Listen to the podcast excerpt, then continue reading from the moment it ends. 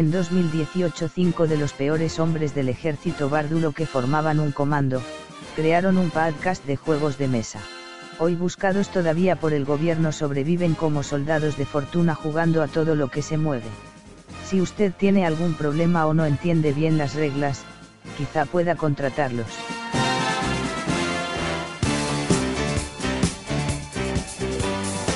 Caixo, muy buenas. Bienvenidos y bienvenidas al Choco de los Bárdulos, el podcast de juegos de mesa y vicios colaterales que hacemos una cuadrilla con escasos conocimientos lúdicos y aún menos criterio. Pasó la resaca del episodio 50 con su directo por Twitch y las hordas de fans acosándonos por la calle porque, claro, se, te ve la cara, hemos perdido el anonimato y no, no, nosotros no somos de, la fama pues como que no nos va. Y entonces nada, volvemos al audio, que es lo que dijimos que, era lo que, lo que más nos gustaba. Eh, resulta que por una cosa o por otra, estas últimas semanas, pues no hemos descubierto muchos juegos. Y entonces, eh, nuestro socorrido plan A suele ser la tertulia, lo que llamamos el bardulaque, y, y no teníamos demasiado material. Y entonces dijimos, plan B, eh, alguien que tenga un rato libre eh, nos cuenta sus historias y así nos hace el programa sin que nosotros peguemos un, palo al agua. Teníamos una charla pendiente con un buen amigo de esta casa, Paco Gradalle, se lo propusimos, dijo que sí y hoy pues nada, el micrófono es suyo, nosotros le haremos alguna preguntilla pero que hable él. Buenas Paco, ¿qué tal? Hola, buenas. Quiero informaros a vosotros, a audiencia, de que he estado toda la semana con gripe A y por tanto tendré la voz más nasal de lo, de lo normal, además de mi acento catalán, y que vengo súper chutado. O sea, sabéis que mi mujer es psiquiatra, me ha medicado a tope para que pueda estar aquí, con lo cual creo que voy a estar a la altura del resto de participantes del programa. No, está, está bien, nosotros somos muy partidarios de las drogas y eso, siempre y cuando con receta. Ahí está. Entonces, bueno, antes de, antes de entrar en materia, voy a presentar a mis subordinados, a mi, mi tropa, a ver qué se cuenta. Bueno, hay que decir que él también, ahora se ha puesto de moda, pero él ya le dio en su día una torta, una bofetada a Chris Rock por hacer chistes sobre calvos. Eh, Arcade, ¿qué tal? Y estamos. nunca, nunca he pegado ni una mosca. No, no, no, eso no es cierto. Eso, yo nunca he pegado a nadie, pero, pero no me llames calvo. Me, llamo, me llamas alopécico a lo sumo. En fin, bueno, también eh, si hay que pegar a alguien, eh, él pone la pasta, ¿vale? Para sicarios o para lo que haga falta. David, ¿qué pasa? Muy buenas, aquí estamos. Eh, tomé nota del tu encargo el otro día, ¿eh? ya, está en ello. Estamos en ello. Sí, sí. Bien, bien. Que sí, que parezca un accidente, ¿vale? Siempre. En fin. A este solo se le hincha la vena si le hacen chistes de patateros. ¿Qué pasa, Sergio? Opa, buenas. Pues nada, aquí un poco esta semana peor que he caído en el coronavirus. y estoy todavía aquí de positivo, pero bueno, bien ahí pasándolo bien. Parece, parece un sanatorio esto. Ya te digo. Con gripe, el otro. Además, ya veis que los de Gasteiz también siempre con retraso. Ya hemos pasado ya todos hace tiempo el, el COVID y ahora vienen, ahora vienen para estas historias. Tú libre. Ah, bueno, tú no has caído. Ay, perro. No me quieres, ese bicho. Ni yo a él. Tenemos aquí un fan, eh, tanto hacer chistes de, calvos. Tenemos un fan del humor inglés. Eh, Xavi, ¿qué pasa? Ya andamos a ver si recibimos las hostias con la misma empatía, o sea, no, ¿cómo es la palabra esta? Pues con, la, misma flema británica de Chris Rock. En fin. Y, bueno, pues finalmente aquí el maestro del humor, servidor Imanol.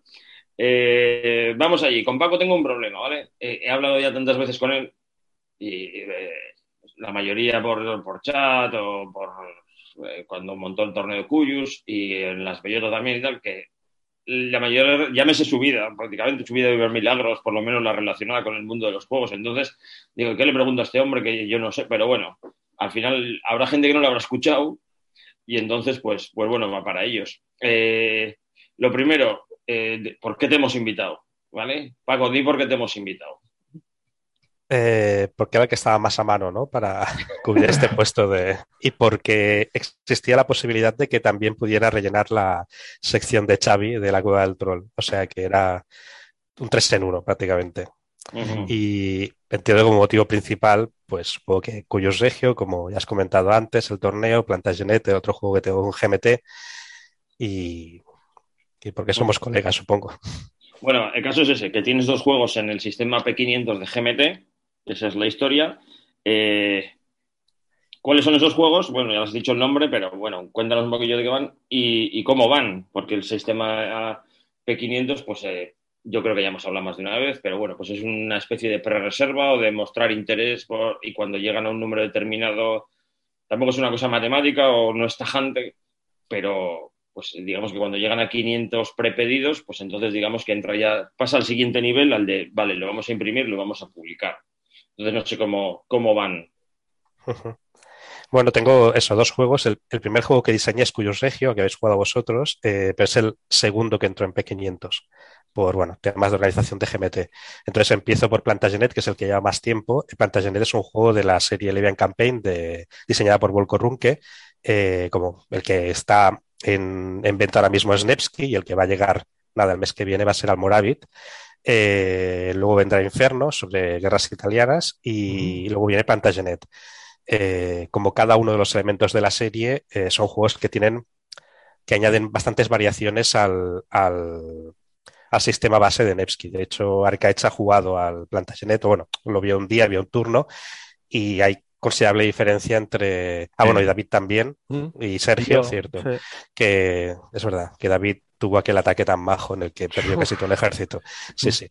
Eh, hay bastante diferencia con respecto a Nevsky a pesar de usar la misma base de, el mismo sistema base.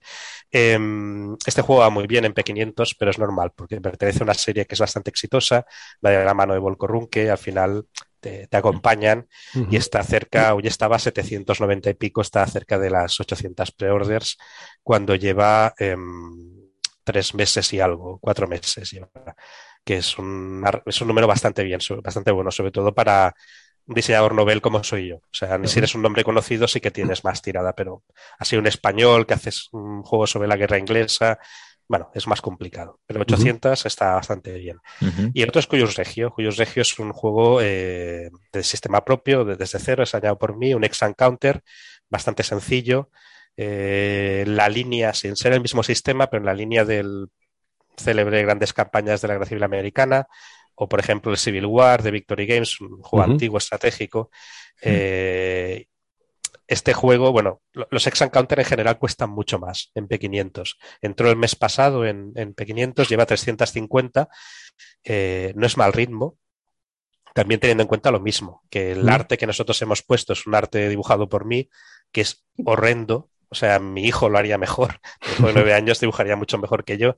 Eh, hemos podido enseñar poco material sin estos eh, sin estos gráficos horrorosos y sobre todo esto, Ex Counter a la gente le, cuesta un poquillo más. Mm. Entonces vamos a un ritmo que es bastante bueno para lo que pensábamos. Esperábamos llegar a los 500 en tres meses o por ahí y bueno, estamos en la línea porque 350 en un mes sí, es bastante probable que lleguemos. Lo bueno es que en teoría en 350 eh, puede entrar a trabajar el, el diseñador gráfico que hemos hecho un fichaje espectacular con el diseñador gráfico, que es Nicolas Roblin, un francés que trabaja generalmente para Nuts Publishing y es el diseñador, entre otros, de la portada de, bueno, de todos los gráficos, mapa, counters y tal, pero sobre todo, mm. para mi gusto, de la portada del This War Without an Enemy, que para mí son las mejores portadas de, de Wargames que existen. y sí, sí, sí, ah, sí, la de la, la cruz inglesa, estas como la bandera de Inglaterra, la cruz esa roja, Exacto, la niebla y tal. Mm. Eso, y además eh, la manera de trabajar de este hombre es espectacular, porque él no, es, es, justo que está haciendo Archives. Eh, te enseñando la portada, pero eso, This War, ¿cómo es que el juego? This War Without an Enemy, un juego de bloques de Notch Publishing. Em, este hombre trabaja de forma muy profesional, o sea, es un profesional. Eh, hace un research histórico de toda la época en la que se basa el juego, te quiere ver jugando el juego para luego eh, tomar decisiones sobre la ergonomía del tablero, de los counters, etcétera. Eh, no. se pone a trabajar hasta que tiene toda la información y no hace lo que tú le dices, sino habla contigo, pero él va a intentar expresar su arte en el juego. Y básicamente eso es lo que nos ha dejado enamorados de él. Y además conseguimos que viniera con nosotros. Directamente un día le envié un mail por BGG y le dije, oye, me encanta tu portada, estoy haciendo este juego, ¿te gusta verlo? Y dijo, sí, sí, me gusta y me apunto a hacer los gráficos si queréis. Entonces, oh. vamos, sí, sí, espectacular todo. Y, bueno, dentro de poco empezar a trabajar y ahí ya podremos enseñar algo con más cara y ojos, eh, que eso ayudará a el ritmo de las pre-orders. Y el otro tema que también va a ayudar es que vamos a, a, a participar en varios vídeos de blogs americanos. Ujú. Es el empuje que le falta a este Sí, bueno, contenido sí. en inglés. Sí, es que estoy viendo en la GMT eso, que está dos vídeos en castellano. Bueno, un En vídeo castellano, castellano, sí. otro, bueno, noticias también en castellano. Aún así, la portada me gusta mucho, ¿eh? la del águila bicéfala. la- está bonita. Esa la he hecho yo, precisamente. Pues me gusta mucho. está, está chula. ¿eh? Oye, hay un, eh, Paco, ¿hay un límite de tiempo de que te marcan los de GMT que puede estar ahí en P500 o...? No, no, no. Eh, si ven que en algún momento no avanza, pues hablan contigo y deciden qué se va a hacer. Pero el ritmo al que está yendo es relativamente bueno. Quizás eso, tres meses, podrían ser cuatro, pero es difícil que nos alarguemos más para llegar a 500, luego ya veremos. Eh, entonces, bueno, pues el... estábamos contentos. Yo estamos porque en, en ambos juegos quien hay detrás es un equipo con mucha gente. Eh, en el juego de El Cuyus Regio está Mike Ziegler, que es el desarrollador, un americano, eh, profesor de, para el ejército en el Pentágono. en- Mm. eh, les da clases a, a oficiales de alto rango sobre historia militar. O sea, es un tío que sabe un montón.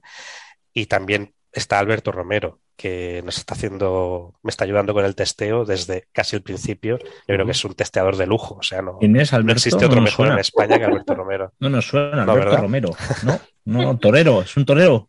Sí, Bueno, hay que decir que, que Alberto entró como más o menos, empezó en el Cuyus como cuando empezamos nosotros en el torneo que Mm, montaste, sí. porque este juego lleva el sello de testeo Bárdulo.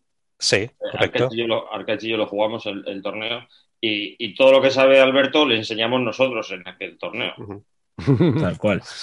Claramente, sí, sí. Fuimos un poco, de- hicimos un poco de sparrings. Y sí, sí, pero luego vosotros le habéis dado un montón de, todas las semanas, la campaña, los escenarios y todo. La habéis jugado un montón, ¿no? Hemos De jugado hecho, un en el montón, torneo- de hecho, muchísimo. en el torneo Alberto ya, ya nos destrozó el- la parte de las reglas, ya nos destrozó, le empezó a buscar las costuras y, y Mm. tal. Sí, sí, sí. Por eso. Mm. Bueno, yo he de decir que, que contra Alberto, en este año y pico, casi dos que llevamos, eh, yo tengo un 100% de victorias. O sea, le gano siempre. Porque si en algún momento la partida empieza a ir mejor hacia su lado y tal, entonces cambio las reglas y hay que reempezar.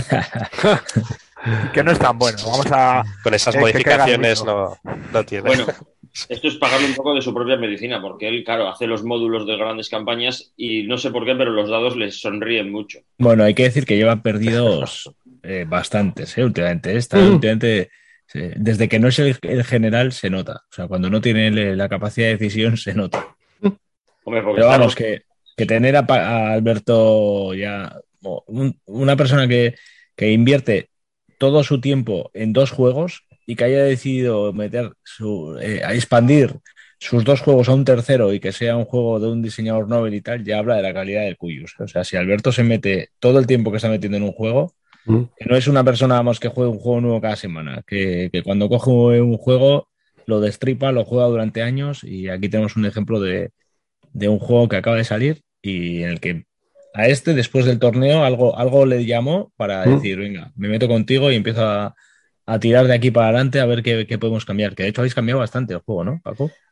Sí, eh, lo, lo que yo digo siempre. eh, Bueno, Alberto también ha hecho el módulo de Basal. O sea, como siempre, Sí, ayuda sí. en todo lo que puede. Eh, lo que digo siempre, el juego en esencia es lo mismo.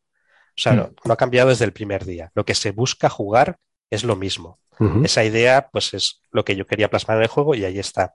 Claro. Lo que hemos hecho ha sido refinar los mecanismos Mm. eh, aparte de lo que es el, el centro de juego, para que Mm. fuera cada vez eh, eh, hubiera menos maniobras gaming, hubiera todo, todo cuadrara más, fuera más coherente Mm. históricamente, eh, añadiendo poco a poco puntos que le iban acercando más a, a lo que queríamos. Y, y sí, esas, eh, ha cambiado considerablemente a, a este nivel pequeño, ¿eh? de- pero la idea es la misma. Y al hilo de, de que ahora hay bastantes editoriales españolas que están sacando GMTs y tal, ¿algunas ha interesado?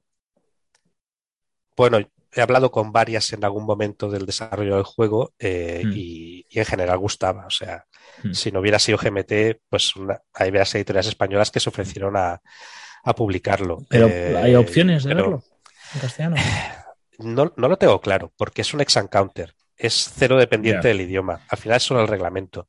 Mm. Así que es probable mientras que el Plantagenet sí que es muy dependiente del idioma, en Mm. el Cuyos no tanto. Entonces es probable que con un manual traducido haya suficiente Ya. para, para eso.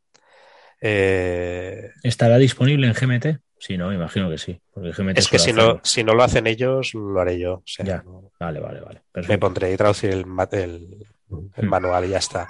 No, Sí, sí. Una Sí. cosa, eh, Paco, que, eh, ahora que se lleva mucho el tema también solitario en los juegos, que estos dos juegos, el Plantagenet y el Cuyus, para jugar en solitario, el, o- el- el Cuyos has de jugar tú con los dos bandos. Al no tener información oculta de base, pero el juego es, que esto no lo llegasteis a jugar vosotros, es mucho mejor cuando se juega con los ejércitos detrás de unas pantallas, que no ves Mm. lo que tiene el otro. Entonces mejora bastante, es mucho más interesante, porque puedes calcular menos. Ya sabéis, yo soy matemático y por tanto odio todo lo que sea calcular. Eso lo intento eliminar no de- ve- no ves lo que tiene el otro hasta, hasta que te pones a hasta un que te rango- pegas. sí. Hasta que te pones cerca. No, porque cuando te pones a un rango solo ves, a una cierta distancia solo ves el rango de tropas que tiene el otro, pero no el número exacto. Así que no puedes ir a calcular bonus exactos.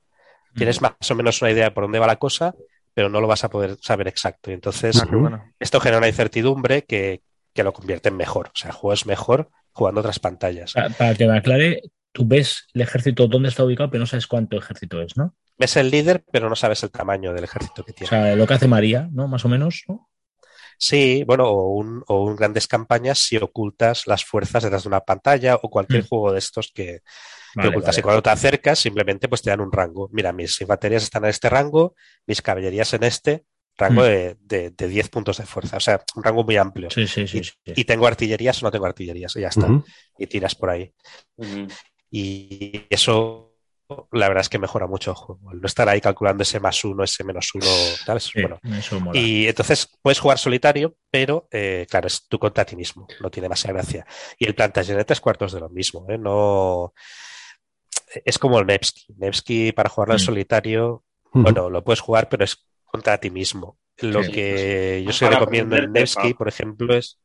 Sí, para aprender las reglas. Lo que sí que recomiendo en Nevsky, si quieres jugar solitario, todo lo que es la parte de cartas de command que tienen, hay unas cartas de comando que tú activas, bueno, vas utilizando alternativamente cada jugador, entonces activa una parte de su ejército o de sus tropas. Eh, no las juegues. O sea, coge directamente la que tú quieres coger, el movimiento óptimo. Porque hay toda la parte de Nevsky, es la planificación oculta, Claro. que eso si juegas contra ti mismo no tiene ningún sentido. Entonces, juega directamente la que quieres jugar, la que te gustaría jugar y ya está. Pierde mucha, lo mismo que lo de las sin pantallas que tú dices. Claro, jugar las cartas del Nevsky a- sin, ese, sin, ese, sin esas órdenes ocultas, pues pierde bastante parte de su gracia, yo creo. Sí. Es curioso, ¿no? Porque tú llegas a, a Plantagenet sin haber jugado un esquí, ¿no? Tú haces Plantagenet sin conocer ese sistema. Yo, o sea, yo tenía un desarrollo para un juego de las rosas, bastante avanzado. Eh, iba por otro lado, iba por, por una Mm. dirección bastante diferente. Y entonces cogí Nevsky para probarlo, porque, bueno, me- no sé, me llamó la atención y me puse a probarlo. Y curiosamente, mucho de lo que había en Nevsky lo tenía yo en mi sistema propio. La- las ideas principales coincidían, o sea, eran, no era lo mismo, pero eran sistemas muy paralelos. Y ya tenía resueltos cosas que yo no había resuelto.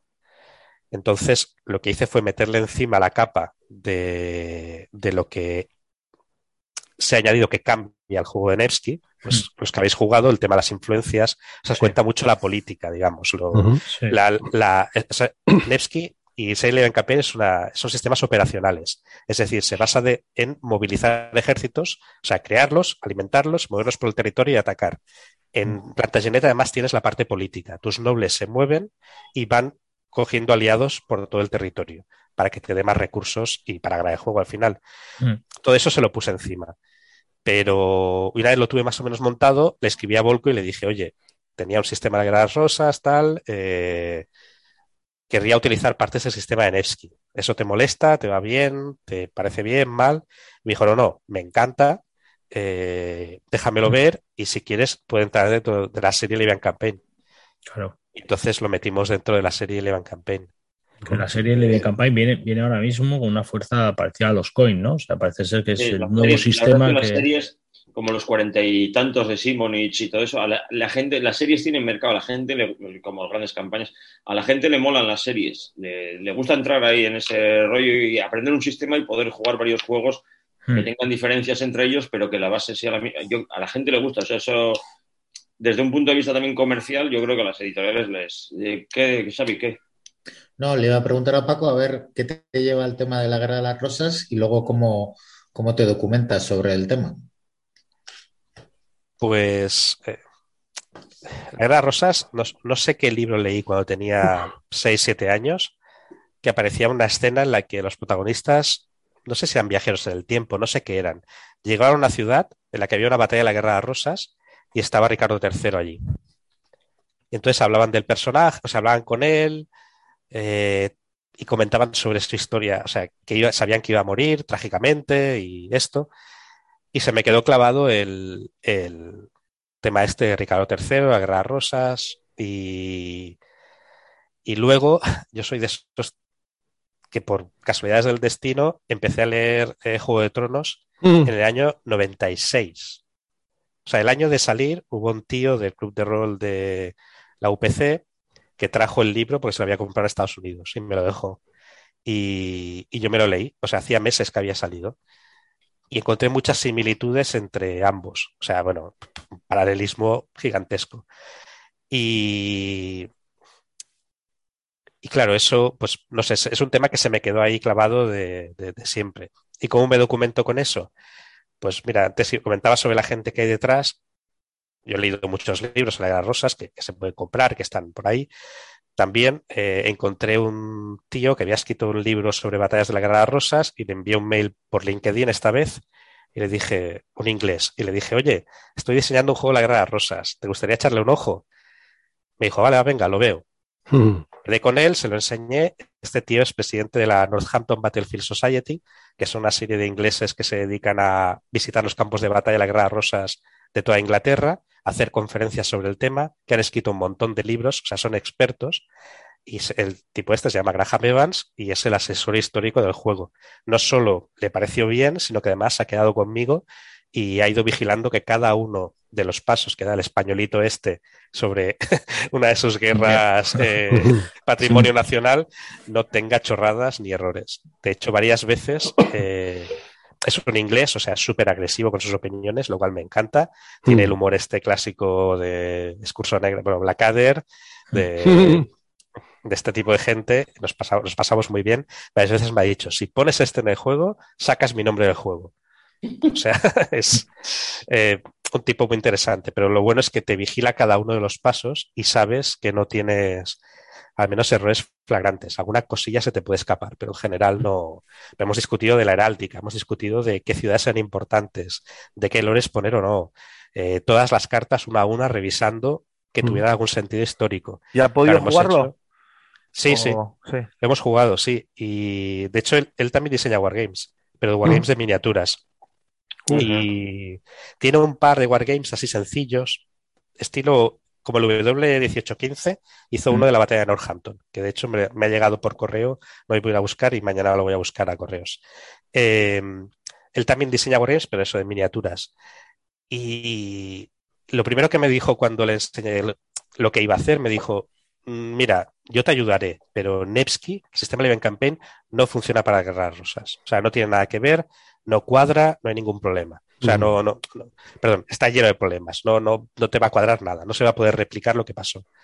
Entonces le enseñé el sistema, jugamos una partida y el tío cuando acabó me dijo, esto, esto sí es la guerra de rosas. Así sí.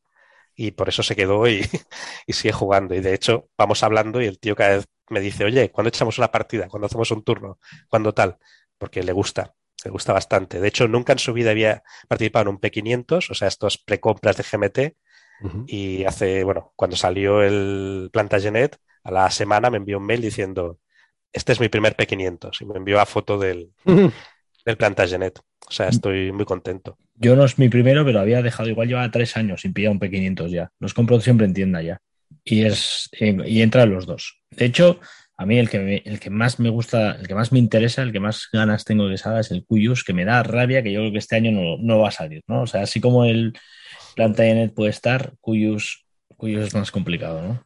No, no por testeo, sino por preventas y el orden Mm. que tenga GMT de esto, porque claro, Cuyos a lo mejor ha sido testeado cuatro o cinco veces más que Plantagenet, Ya, sí, sí. el número de sí. partidas. Bueno, y, y la siguiente pregunta sería exactamente lo mismo, pero con el Cuyus, que te lleva algo como la guerra de los 30 años, que por estos lares no había sido muy conocido, por lo menos hasta, hasta entonces. Yo creo que Calino no sabía ni lo que era defenestrar hasta que jugó al juego. Nunca había sumado más de 20 yo. Cuando dijeron 30 tuve que mirar el diccionario. Yo no tenía tampoco, yo me, me, me vino Galino una, un juego tal torneo, la guerra de los 30 años, que digo, no tengo ni puñetera idea. Para adentro. Adentro. Pero no tenía, o sea, la guerra de los 100 años sí había oído. No sé, no hace falta que lo jures, si Manuel ya te hemos creído que no tienes ni puñetera idea. No, no. No, O sea, cuando no, queráis os dejo. insistas. Os dejo cuando queráis, ¿vale? Aunque Ah, sea sí, pues ya, o sea, pues sí, porque no he leído nada, la verdad. Miré en la biblioteca, pero había un tochaco que digo, no, esto no me voy a leer, tío. Cuéntanos. Ese, ese- ese está muy bien. Eh, de hecho, a una de las personas a las que he enseñado el Cuyos Regio es Alex Claramunt, de Despertaferro. Mm. Ya los comentaré también porque es una situación similar a la de a la con Graham.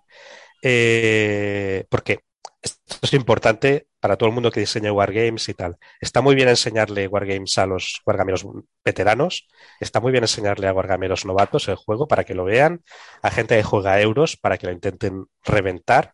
eh, pero también está muy bien enseñarle el juego a historiadores que no jueguen a Wargames o que estén un poco ajenos al mundo este, expertos en el tema. Y para ver Para si tiene sentido, ¿no? Un poco las Exacto, para que el la se- tema. para las sensaciones que les producen si son las de el periódico histórico en el que estás situando tu juego.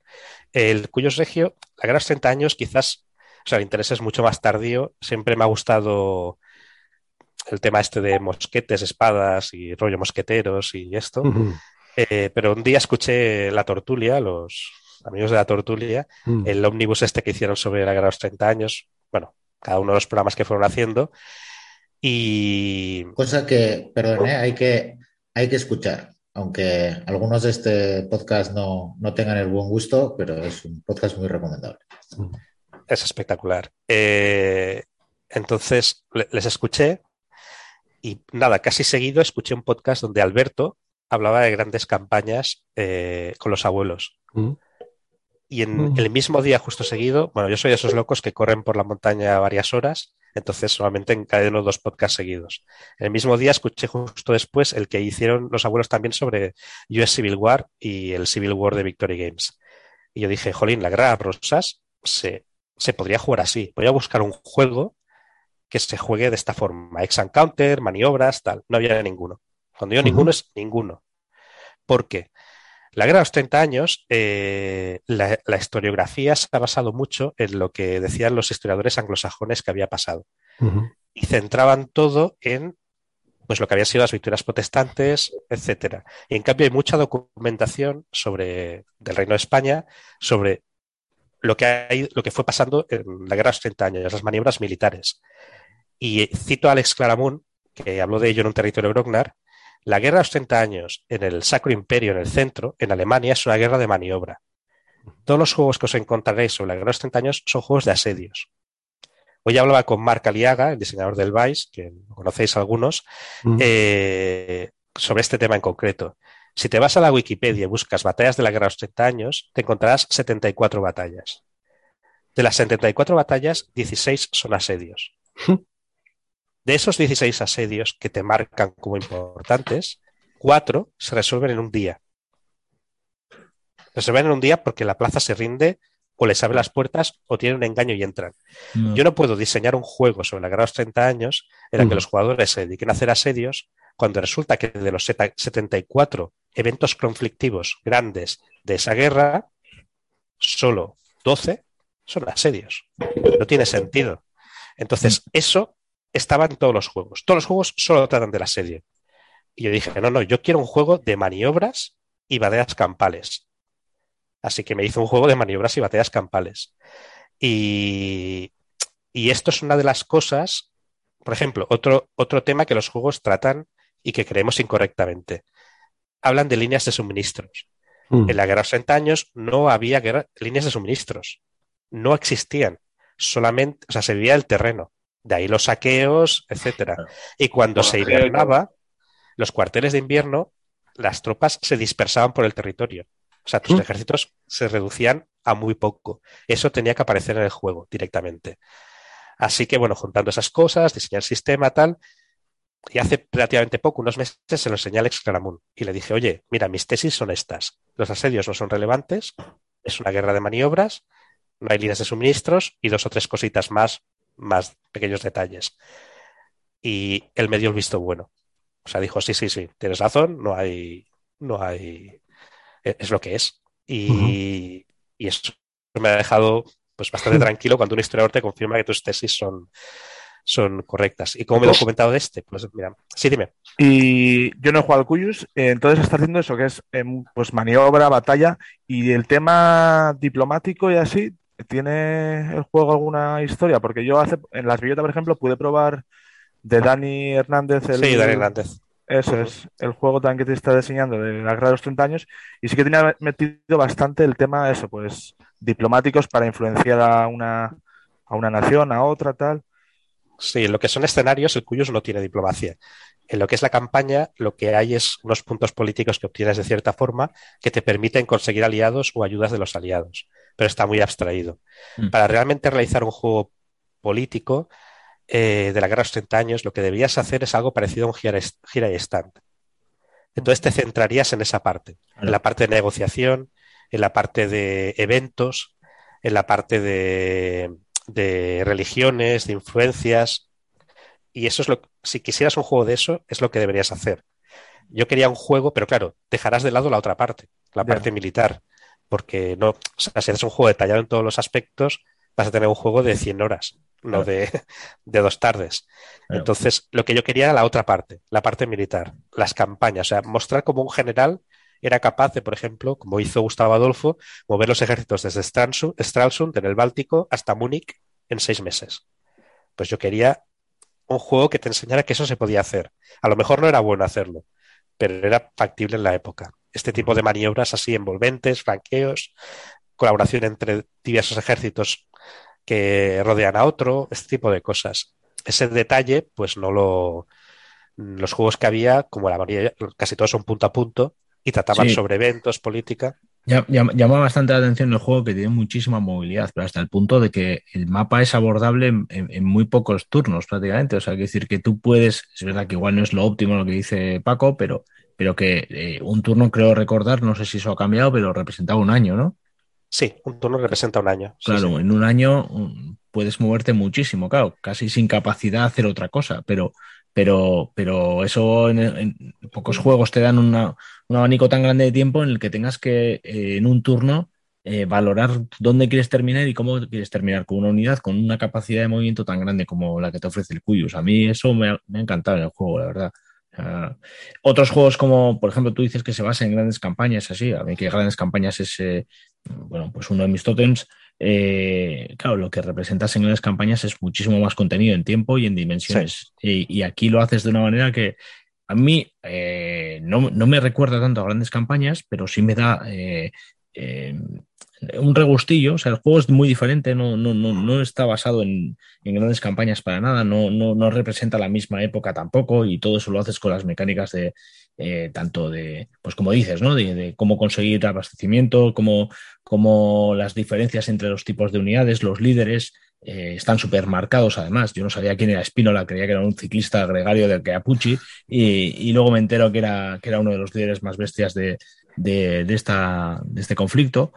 Y, ves, eso, ves, entra Espinola y te entra, te entra el acojono, padre, cuando veas aparecer ahí a ese hombre con, con, esa capacidad.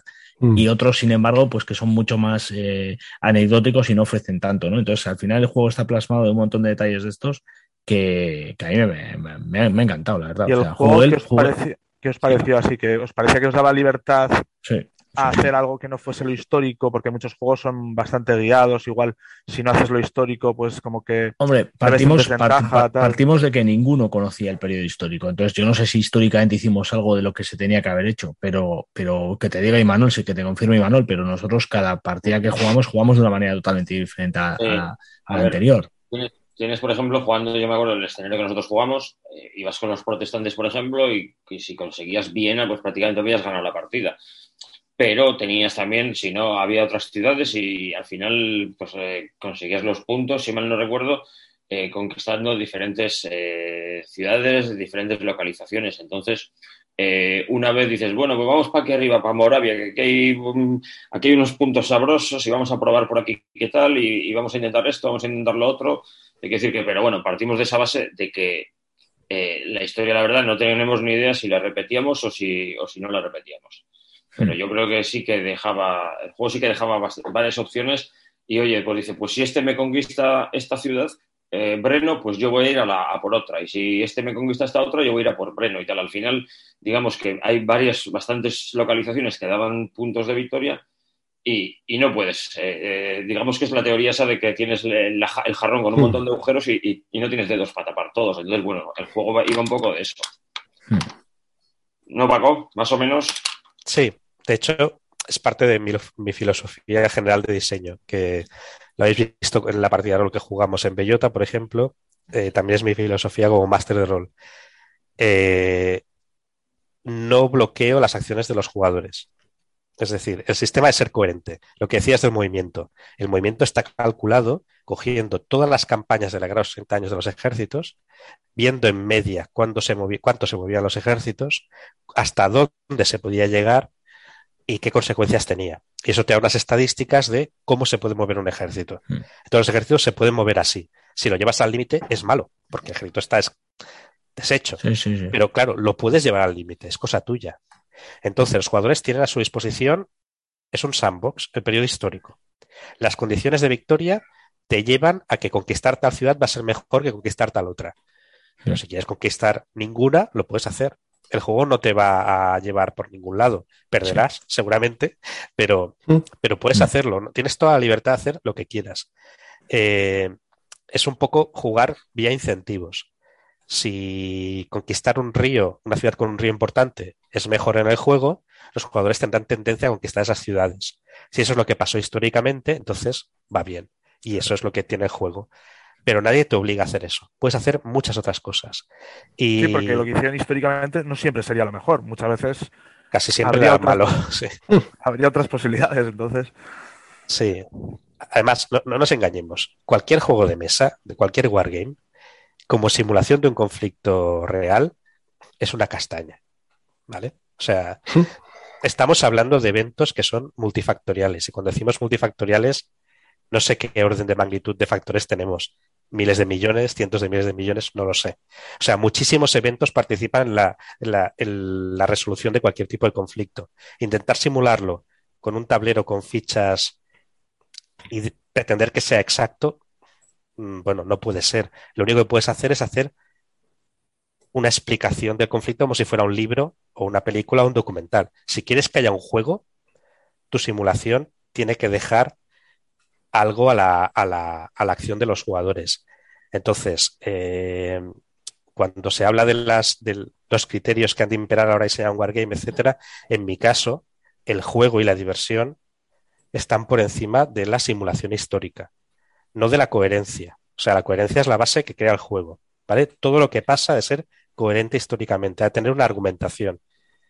Pero, pero, lo más importante es que te diviertas, no que rehagas lo que pasó en la historia, porque para eso, eh, en mi opinión, o sea, es personal mía, prefiero leerme un libro, ver un documental o una película. Eh, el juego te puede explicar muchas cosas de la historia. Cuando juegues muchas veces y jugáis más veces el escenario, veréis que lo que pasaba históricamente, pues más o menos era lo bueno, ¿no? Era lo óptimo, daba esos resultados. Pero puedes probar muchísimas otras cosas. Curioso. Eh, a mí me, una de las cosas que me, que me choca de, de, todo este rollo tuyo es eh, tengo dice, tengo este juego y, y, le escribo a tal tío un email. Eh, tengo esta y le escribo, yo qué sé, a, al presidente de no sé qué convención de histórica y le digo, oye, ¿qué te pasa? O sea, tienes, me hace gracia eso, tío, la, la jeta esa de, de mandar correos o, o, las llamadas a, o sea, por ejemplo, tú entras, dices, empiezas a diseñar un juego, Y dice, va, pues le- voy a mandar a GMT, así como que no quiere la cosa. Ese de, Bien, Imanol. Traemos un invitado y ya las has llamado chapas y jetas. Sí. No, no, bueno. ya sabe que no me confianza de asco, ya sabe que nos eh, digo la chapa, pues la fue el, Sí, sí. el hablar. ya, ya. En fin, pero, o sea, eso me llama la atención. El, el Hay que tener cara, sí, un El poco ahí. ese, tío. No, pero es que, a ver, eh, también hay que poner las cosas en perspectiva. Eh, pa- para aumentar el tema jetas, el, diseñ- el desarrollador del Cuyus, que GMT tardaba mucho en darme uno, también lo conseguí así. Era un amigo de Volco y le dije, oye, tengo un juego de los 30 años, ¿quieres verlo? Y cuando lo vio le dije, ¿te gusta? Sí. ¿Quieres ser desarrollador? Hala, para la saca. Entonces, el, el tema es que hay que poner las cosas en perspectiva. Es como cuando eres un adolescente y, y muchos de los que estamos en el mundillo del diseño todavía somos un poco adolescentes. Eres adolescente, te gusta una chica de la clase y no le dices nada. O sea, Mm. ¿qué, qué estás haciendo? Estás perdiendo el tiempo. Te vas O sea, y le dices, está- ¿quieres salir conmigo? Te, te estás metiendo en un terreno No, complicado. ¿eh? pero- Cinco vascos, cinco vascos que no subimos lo que era una mujer hasta los cuarenta y pico, algunos cincuenta diría. ¿eh? Ahí, ahí me han acusado a veces de ser demasiado agresivo y directo en este tipo de cosas. Pero ¿Cuántas es que denuncias has tenido? Ninguna, cero. No, pues, no, no, Este cero. tipo de cosas, ¿a cuál, ¿a cuál te referías? Que no nos ha quedado claro. Que, que no doy vueltas al tema este de. Sí, de- sí, sí, sí. Es que se lanza, se lanza rápido. Porque ¿Qué te van a decir? ¿Qué te van a decir? Que no. Pues, ¿y qué más da? Ya, ya, ya. Voy a GMT, tengo un juego de los 30 años, ¿te interesa? No. Pues vale. Sí, además, ¿Qué problema igual, además igual hay otros sectores, ¿no? El videojuego y tal, que es inaccesible Sí. llegar hasta la persona esta, ¿no? Yo qué sé, no se me ocurre ningún nombre de videojuegos porque no controlo, pero, pero creo que estamos en un sector que, que ya no solo el diseñador, como tú hablabas, igual es que la propia editorial es algo súper pequeñito que no está formado por 200 personas y que igual, No. eh, no sé, pues esta forma de, de hacer las cosas hacen que llegues directamente a una persona que tiene capacidad de decisión, que muchas veces te pones ahí, ¿no? Con gente igual que, que igual tienes que llegar por mediación de, de yo qué sé, de algo que, una convención en algún sitio que igual no es ni el momento ni el lugar, yo qué sé, ¿no? Porque no tienes acceso a tanta gente como crees y dices, oye, pues voy a escribirle que no me cuesta nada, ¿no? Mm. No sé, Ah, pues igual. A mí me ¿Fui- ¿Fuiste a GMT de primeras o fuiste antes a a alguna No. otra? Así A te GMT, a GMT de primeras. Eh, de hecho, antes Mm. se lo enseñé a Volco, le dije, tengo un juego de los 30 años, por Twitter, tengo un juego de los 30 años, ¿quieres verlo? Sí, se lo enseñé. A Harold Buchanan, también diseñador de GMT y desarrollador. Tengo un juego de los 30 años, ¿quieres verlo? Sí, se lo enseño. Cuando me dijeron que les había gustado, le envío un mail a GMT y digo, tengo un juego de la guerra de los 30 años y a Volco le ha gustado y a Harold Buchanan también. ¿Os interesa? O sea, tampoco es hacerlo de forma Sí, sí, sí, absurda, sino que te lo preparas un poco, pero, Claro. Pero Sí, es sí, que pero eh, a mí me el llama, miedo al a fracaso. la atención, porque normalmente, "Buah, he escrito esta novela, pero mira, la guardo en el cajón, porque a ver, eh, igual la enseño y no les gusta y tal, y el miedo ese a, a- a que te confirmen que no, es, hay gente que prefiere vivir en la certeza, eh, esa en la incertidumbre que en la certeza del no. Entonces, eh, y a mí me, me choca, Sí, me sí, choca sí, sí, sí, sí. por eso. Bueno.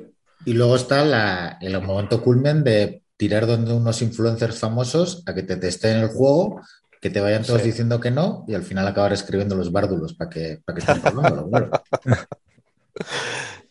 No sé, yo, yo- yo es que tengo la filosofía esta de que si tú vas mañana caminando por la calle, te cae un ladrillo en la cabeza y te mueres. Y todas las tonterías que tenías no te han servido para nada.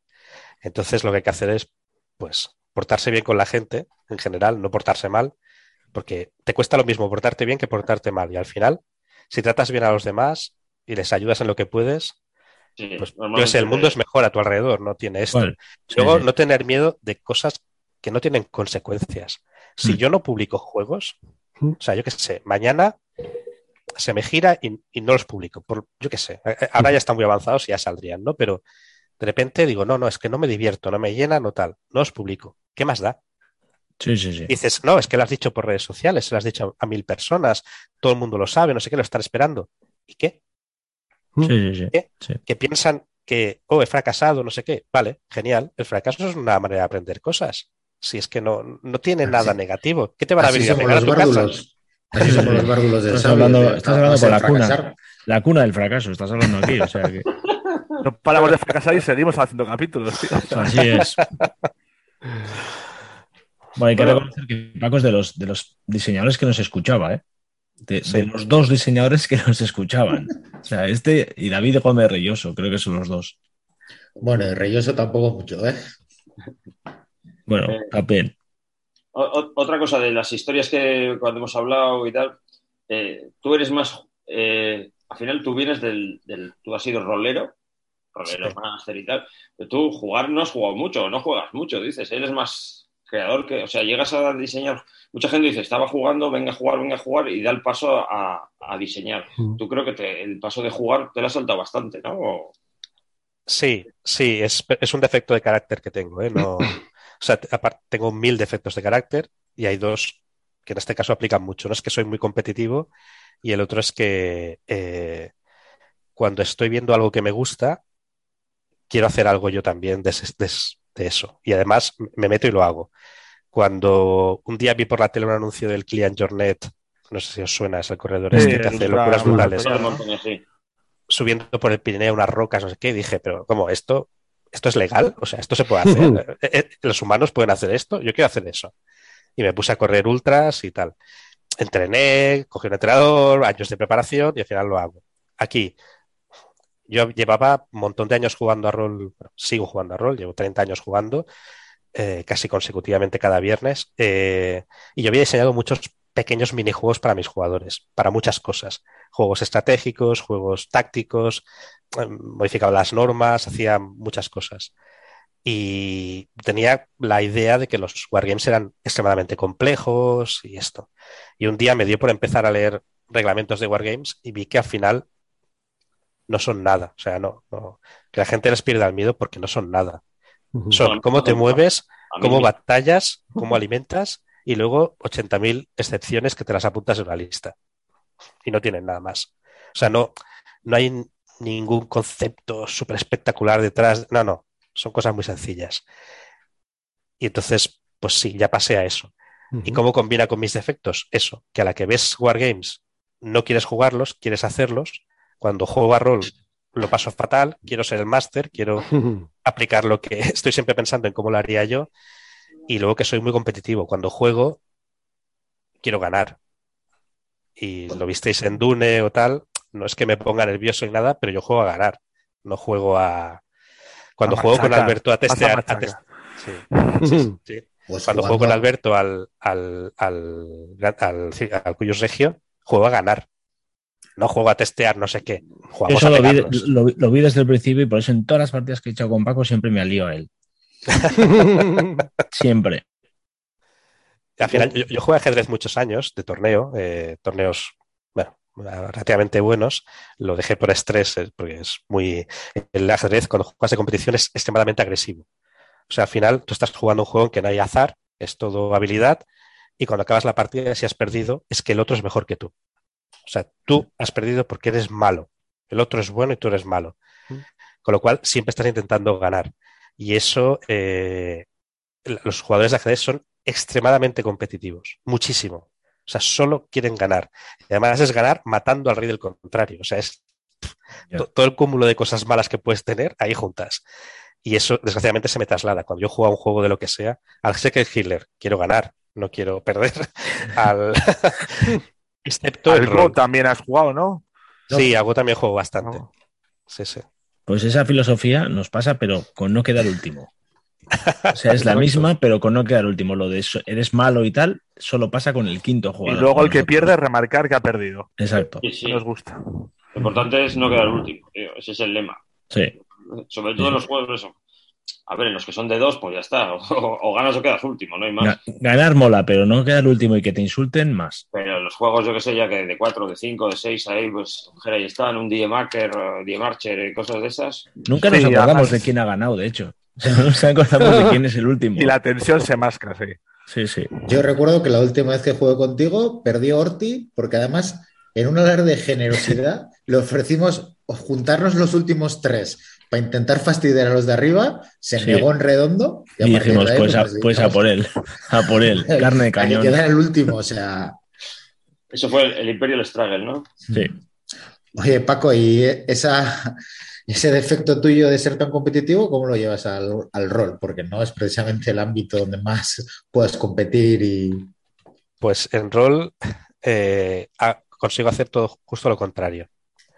Eh, pues a lo mejor cuando era joven era un máster de rol muy, eh, muy director de la partida, las cosas tenían que ser como yo quería, eh, planteaba mucha competición dentro de la propia partida de conseguir puntos de experiencia, tesoros, etcétera. Mm. Y con los años todo eso se ha ido fuera totalmente. y ahora mis partidas son una cosa radicalmente diferente. O sea, cero pero- competición. Vamos a es que disfrutar el, todos. el- el rol no es para nada competitivo, ¿no? O sea, yo no veo esa parte de rol. los los Puedo verlo, adolescentes, pero- cuando juegas a Dungeon Crawlers, cuando Sí. empiezas, que eso es jugar a eso, sí que hay un puntito de, de, de yo he matado a más monstruos, yo Ya. he conseguido más tesoros, mi personaje es mejor. Hmm. Eh, pero bueno, es también una, una, una etapa, una edad. Eh, y cuando vas evolucionando ya te centras en otras cosas. Y ahora soy un máster muchísimo menos director y dejo que los jugadores creen ellos la partida. O sea, no. Mm. Sí, la, la partida que jugamos, vamos, fue. Estamos deseando volver a jugar otra. Fue o sea, épica, sí. Sí, sí. Pero fue, eh, fue épica porque la hicisteis vosotros épica. Sí, pero porque había un, estudio, había un estudio previo de, de lo que presentabas a cada jugador que fue brutal. O sea, yo cuando decías quién era cada uno, veía, veía esa figura realmente en cada uno. O sea, es que tú diste a galones a Imanol, le hiciste ser un pequeño chino loco, y es que efectivamente Imanol da ese perfil. es que era, era él. No, Sí. yo creo que lo que dice, que dar libertad a los jugadores, al final, si los jugadores se meten un poco en la partida, lo hace divir- más divertido que andar todo el rato, ¿no? Llevan guiando a los jugadores, corrigiéndoles, tal. Tirada aquí, tirada allá, no sé. Sí, pero me ese, más ese- ese- ese estudio previo de qué estoy haciendo con cada uno para que cada uno esté cómodo y sepa. O sea, es que al final el rol no. Es verdad que es interpretar y tal, pero tú directamente decir a una persona que tiene que hacer cierta cosa, pues igual te echa para atrás, como, como ha pasado en el grupo y tal. Pero desde el momento que te presentan cosas que igual conoces y te lo hace de una manera en la que igual te sientes más, más relajado porque conoces el tema, no es algo eh, que te sea ajeno, incluso estás viendo las noticias todos los días, pues, pues, pues por poner un ejemplo, te pueden representar el conflicto ruso-ucraniano y ya solo por lo que estás viendo en la tele te suena y sabes de lo que estás hablando, por, por, por medio, me- mero bombardeo de lo que estamos sufriendo. Pues, pues eso hace que, no sé, este, Mm. esto que hizo con nosotros eh, eh, me pareció muy innovador para mí. Yo que no conozco mucho esto y que generalmente asocio al rol a algo fantasía, eh, tal, pues me pareció algo muy diferente. A mí me gustó mucho. Sí, estoy de acuerdo. La verdad es que yo, mi experiencia era prácticamente nula y, y lo- me lo pasé bien, pero también es eso. Ya, Igual podíamos explicar un poco, ¿no? Porque no hemos llegado nunca a explicar en qué consiste esa partida. O igual te fastidiamos porque la tienes preparada para otras cosas. No, no, no, para cada persona, para cada grupo de personas hago cosas diferentes. No, Vale. Pues no, no Pues- repito. Cu- cu- cuenta un poco, Ima. eh, Son partidas a la carta, partidas de rol a la carta, ¿eh? Paco te dice, Sí. tú eres un poco más tímido, pues te va a poner el papel de un tío más introvertido, tal. Era una asamblea, estábamos en una asamblea en la, en la ONU, era, ¿no? Una asamblea Sí. así de, de todos los de todos los matados, vaya, no estaban los americanos, los rusos y tal, sino Mm. pues estábamos todos los, los matadillos. Bueno, no, bien, yo, yo era China, tío, y China es una potencia. Sí, excepto bueno. tú. ¿Eh? Excepto. China, los demás éramos países. El resto eran unos matados, ¿vale? Y entonces, además, el representante de cada país era el más, o sea, lo mejor de cada casa. Pues, por ejemplo, Ar eh, Arcaiz, Arcaiz, ¿tú qué eras? Yo era un, bueno, era un pobre eh, surfista australiano que había llegado ahí, vamos, no sé ni cómo, no, no pintaba nada en la ONU, llevaba, estaba ya a punto de largarse y estaba deseando largarse de allí ya. Así Que que vamos. te habías hecho famoso eh, alguna campaña ecologista y tal. Sí, eso es, que hice en Fama. Australia, pegué un poco de fama y me pusieron ahí en el Congreso y me mandaron para la ONU, pero vamos, que no pinté nada en los tres o cuatro meses que llevaba allí, no había ido, de hecho, que a ninguna reunión, era la primera. Pero bueno, que, que mi personaje igual era el más light, porque los demás es que eran muy buenos, tío. O sea, Sí. igual sacaron más de sí, ¿eh? Los otros jugadores. Yo, por ejemplo, mira, tengo el correo ahora que lo acabo de buscar porque no me acordaba de lo que me mandó Paco. Me pone, eres un chamán, un hombre santo, obras milagros. Te consideran el nuevo Gandhi, ayunas y conectas con el espíritu de todas las cosas y curas a la gente imponiendo las manos. O sea, ya iba por ese tema de... Y luego total que era un fraude, ¿vale? Un fraude que intentaba ocultar sus, sus penurias haciendo cosas que le tenía que hacer caso a, a la NSA e intentar, pues, Sí, pero eso, pero, pero cada personaje eso. Luego estaba un brasileño que era Winley, que era un, un, un- Era descendiente de nazis huidos de, o sea, de nazis huidos de Alemania después al perder la guerra y, y huyeron a Brasil. pero era un nazi consumado, el jodido. ¿eh? Era- él, él era y mantenía la ideología de sus Exacto, exacto. Luego estaba El era un hacker, ¿no? También. Eligieron hacker. dijeron hacker y amarillo era. ¿Qué era amarillo? Doctor iraní. Ah, un doctor iraní. sí, Cierto, sí, y, un, sí. y un general chino. Y, y bueno, eso, y nos puso una situación en la que de repente había pues una especie de golpe de estado en la auto, no sabíamos qué había pasado. Había algo dentro, de en medio de la reunión, reventaron ahí eh, la reunión unos terroristas y, y había que intentar salir de ahí como se pudiera. Y bueno, pues fue pues eso, pues cada, cada cosa fue más zumbada que la anterior y el descojono nos echaron a las 2 de la mañana de, del recinto de las Bellota, pero que podíamos estar, haber estado ahí hasta las 7 de la mañana. De hecho, al final conseguimos terminarla. O sea, estuvo Sí. muy bien, muy bien. Sí, además estuvo bien también que estaba, o sea, que estuvimos tres horas o así, una cosa así estuvimos. Sí, no fue muy larga. Y Hora y media. ¿Hora y ¿Hora y media? Sí, sí. Venga, ¿en serio? ¿Solo? Sí, sí, sí. No sé. Hora y media. Lo tenía cronometrado para que pudiera, se pudiera acabar. Por Mm. eso, a partir de determinados momentos, puse el contador de tiempo encima de la mesa. Ah, sí, es verdad. había una bomba que iba a explotar y tal.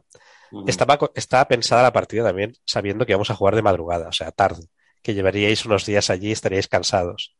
El cerebro no funciona igual de bien cuando es por la noche y la gente está No, cansada. en, en este caso se no, producen- no- no funciona igual de bien en ningún momento, pero bueno. Se Votando, nos dejó muchos- votando.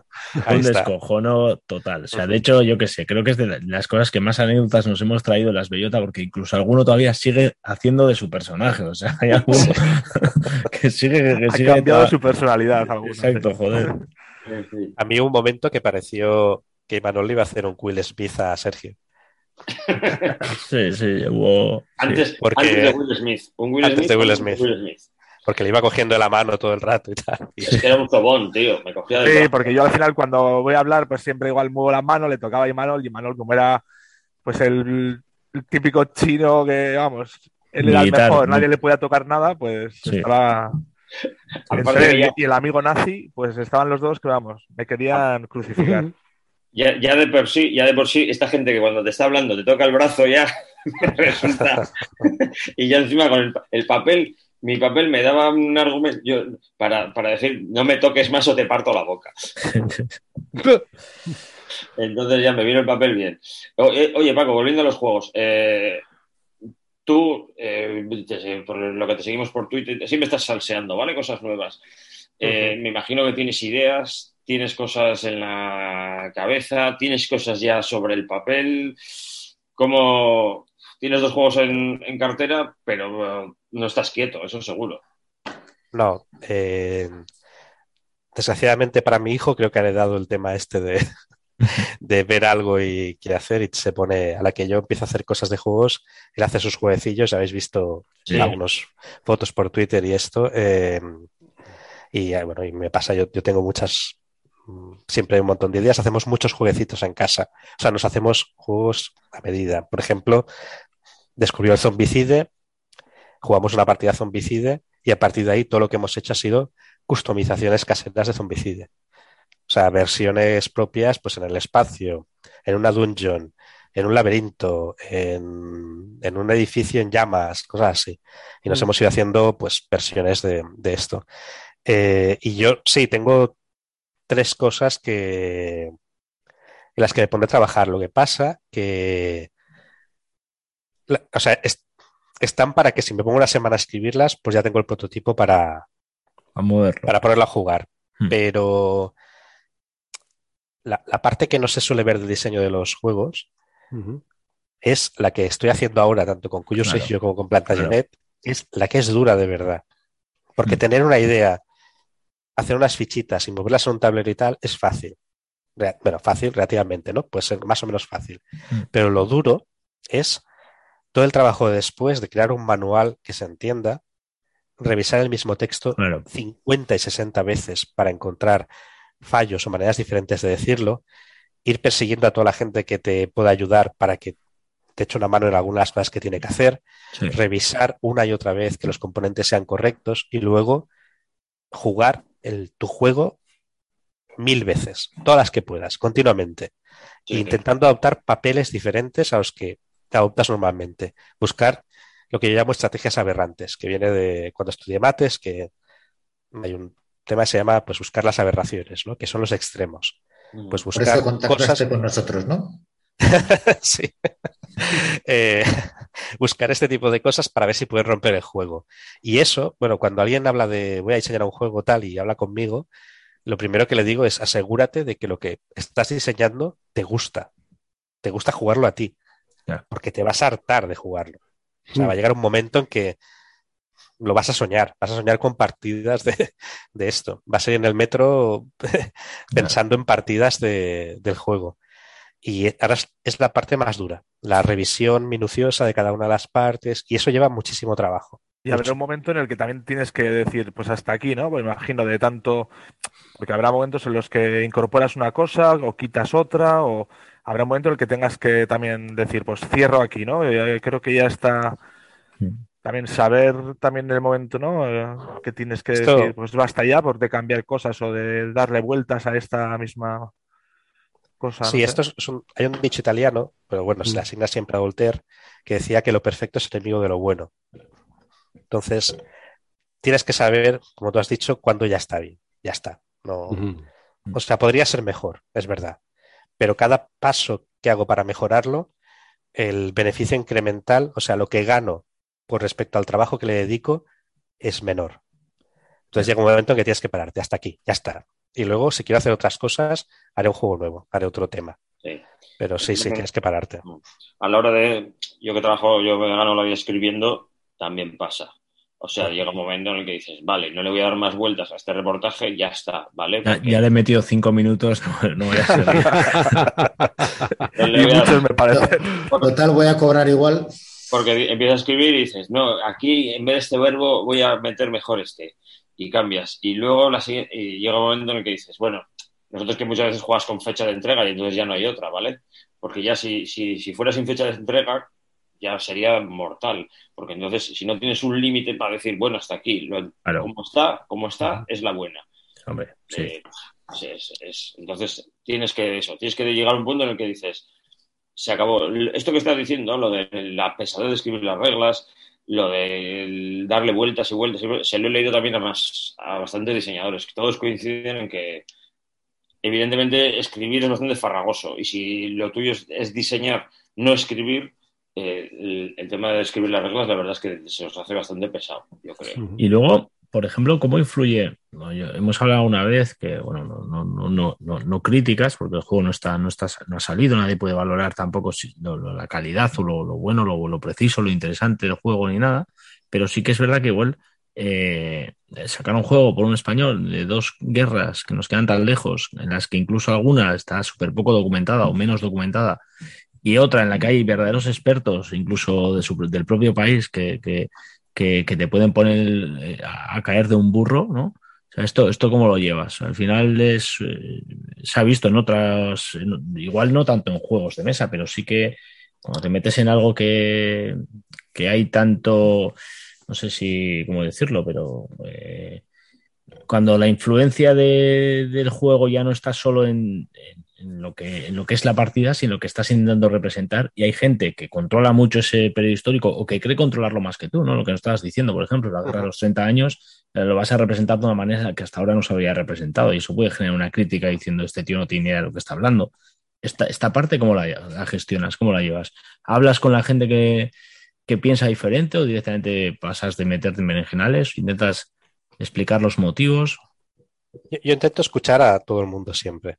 No quiere decir que vaya a hacer caso de todo lo que me dicen, pero Mm. intento escuchar y sobre todo la gente que piensa de manera contraria a mí. Mm. Por entonces, esos argumentos pueden mostrarte los puntos débiles de tu propia tesis. Eso en general. Con respecto a la crítica, esto es como en cualquier trabajo artístico, porque al final diseñar un juego y publicarlo, pues es como hacer un libro, una canción, etcétera. Yo creo que has de entender varias cosas. La primera es que el que dice que tu juego es una mierda, no te está diciendo que tú seas una mierda como persona. O sea, no te está atacando a ti como persona. No está diciendo nada de ti como persona. Está manifestando una opinión sobre algo que tú has hecho. Que probablemente bajo su prisma, pues sea así, que tiene sentido. Mm. Y, y lo otro es que hay que tener muy claro que no le va a gustar a todo el mundo. Hay gente a la que no le va a gustar lo que haces.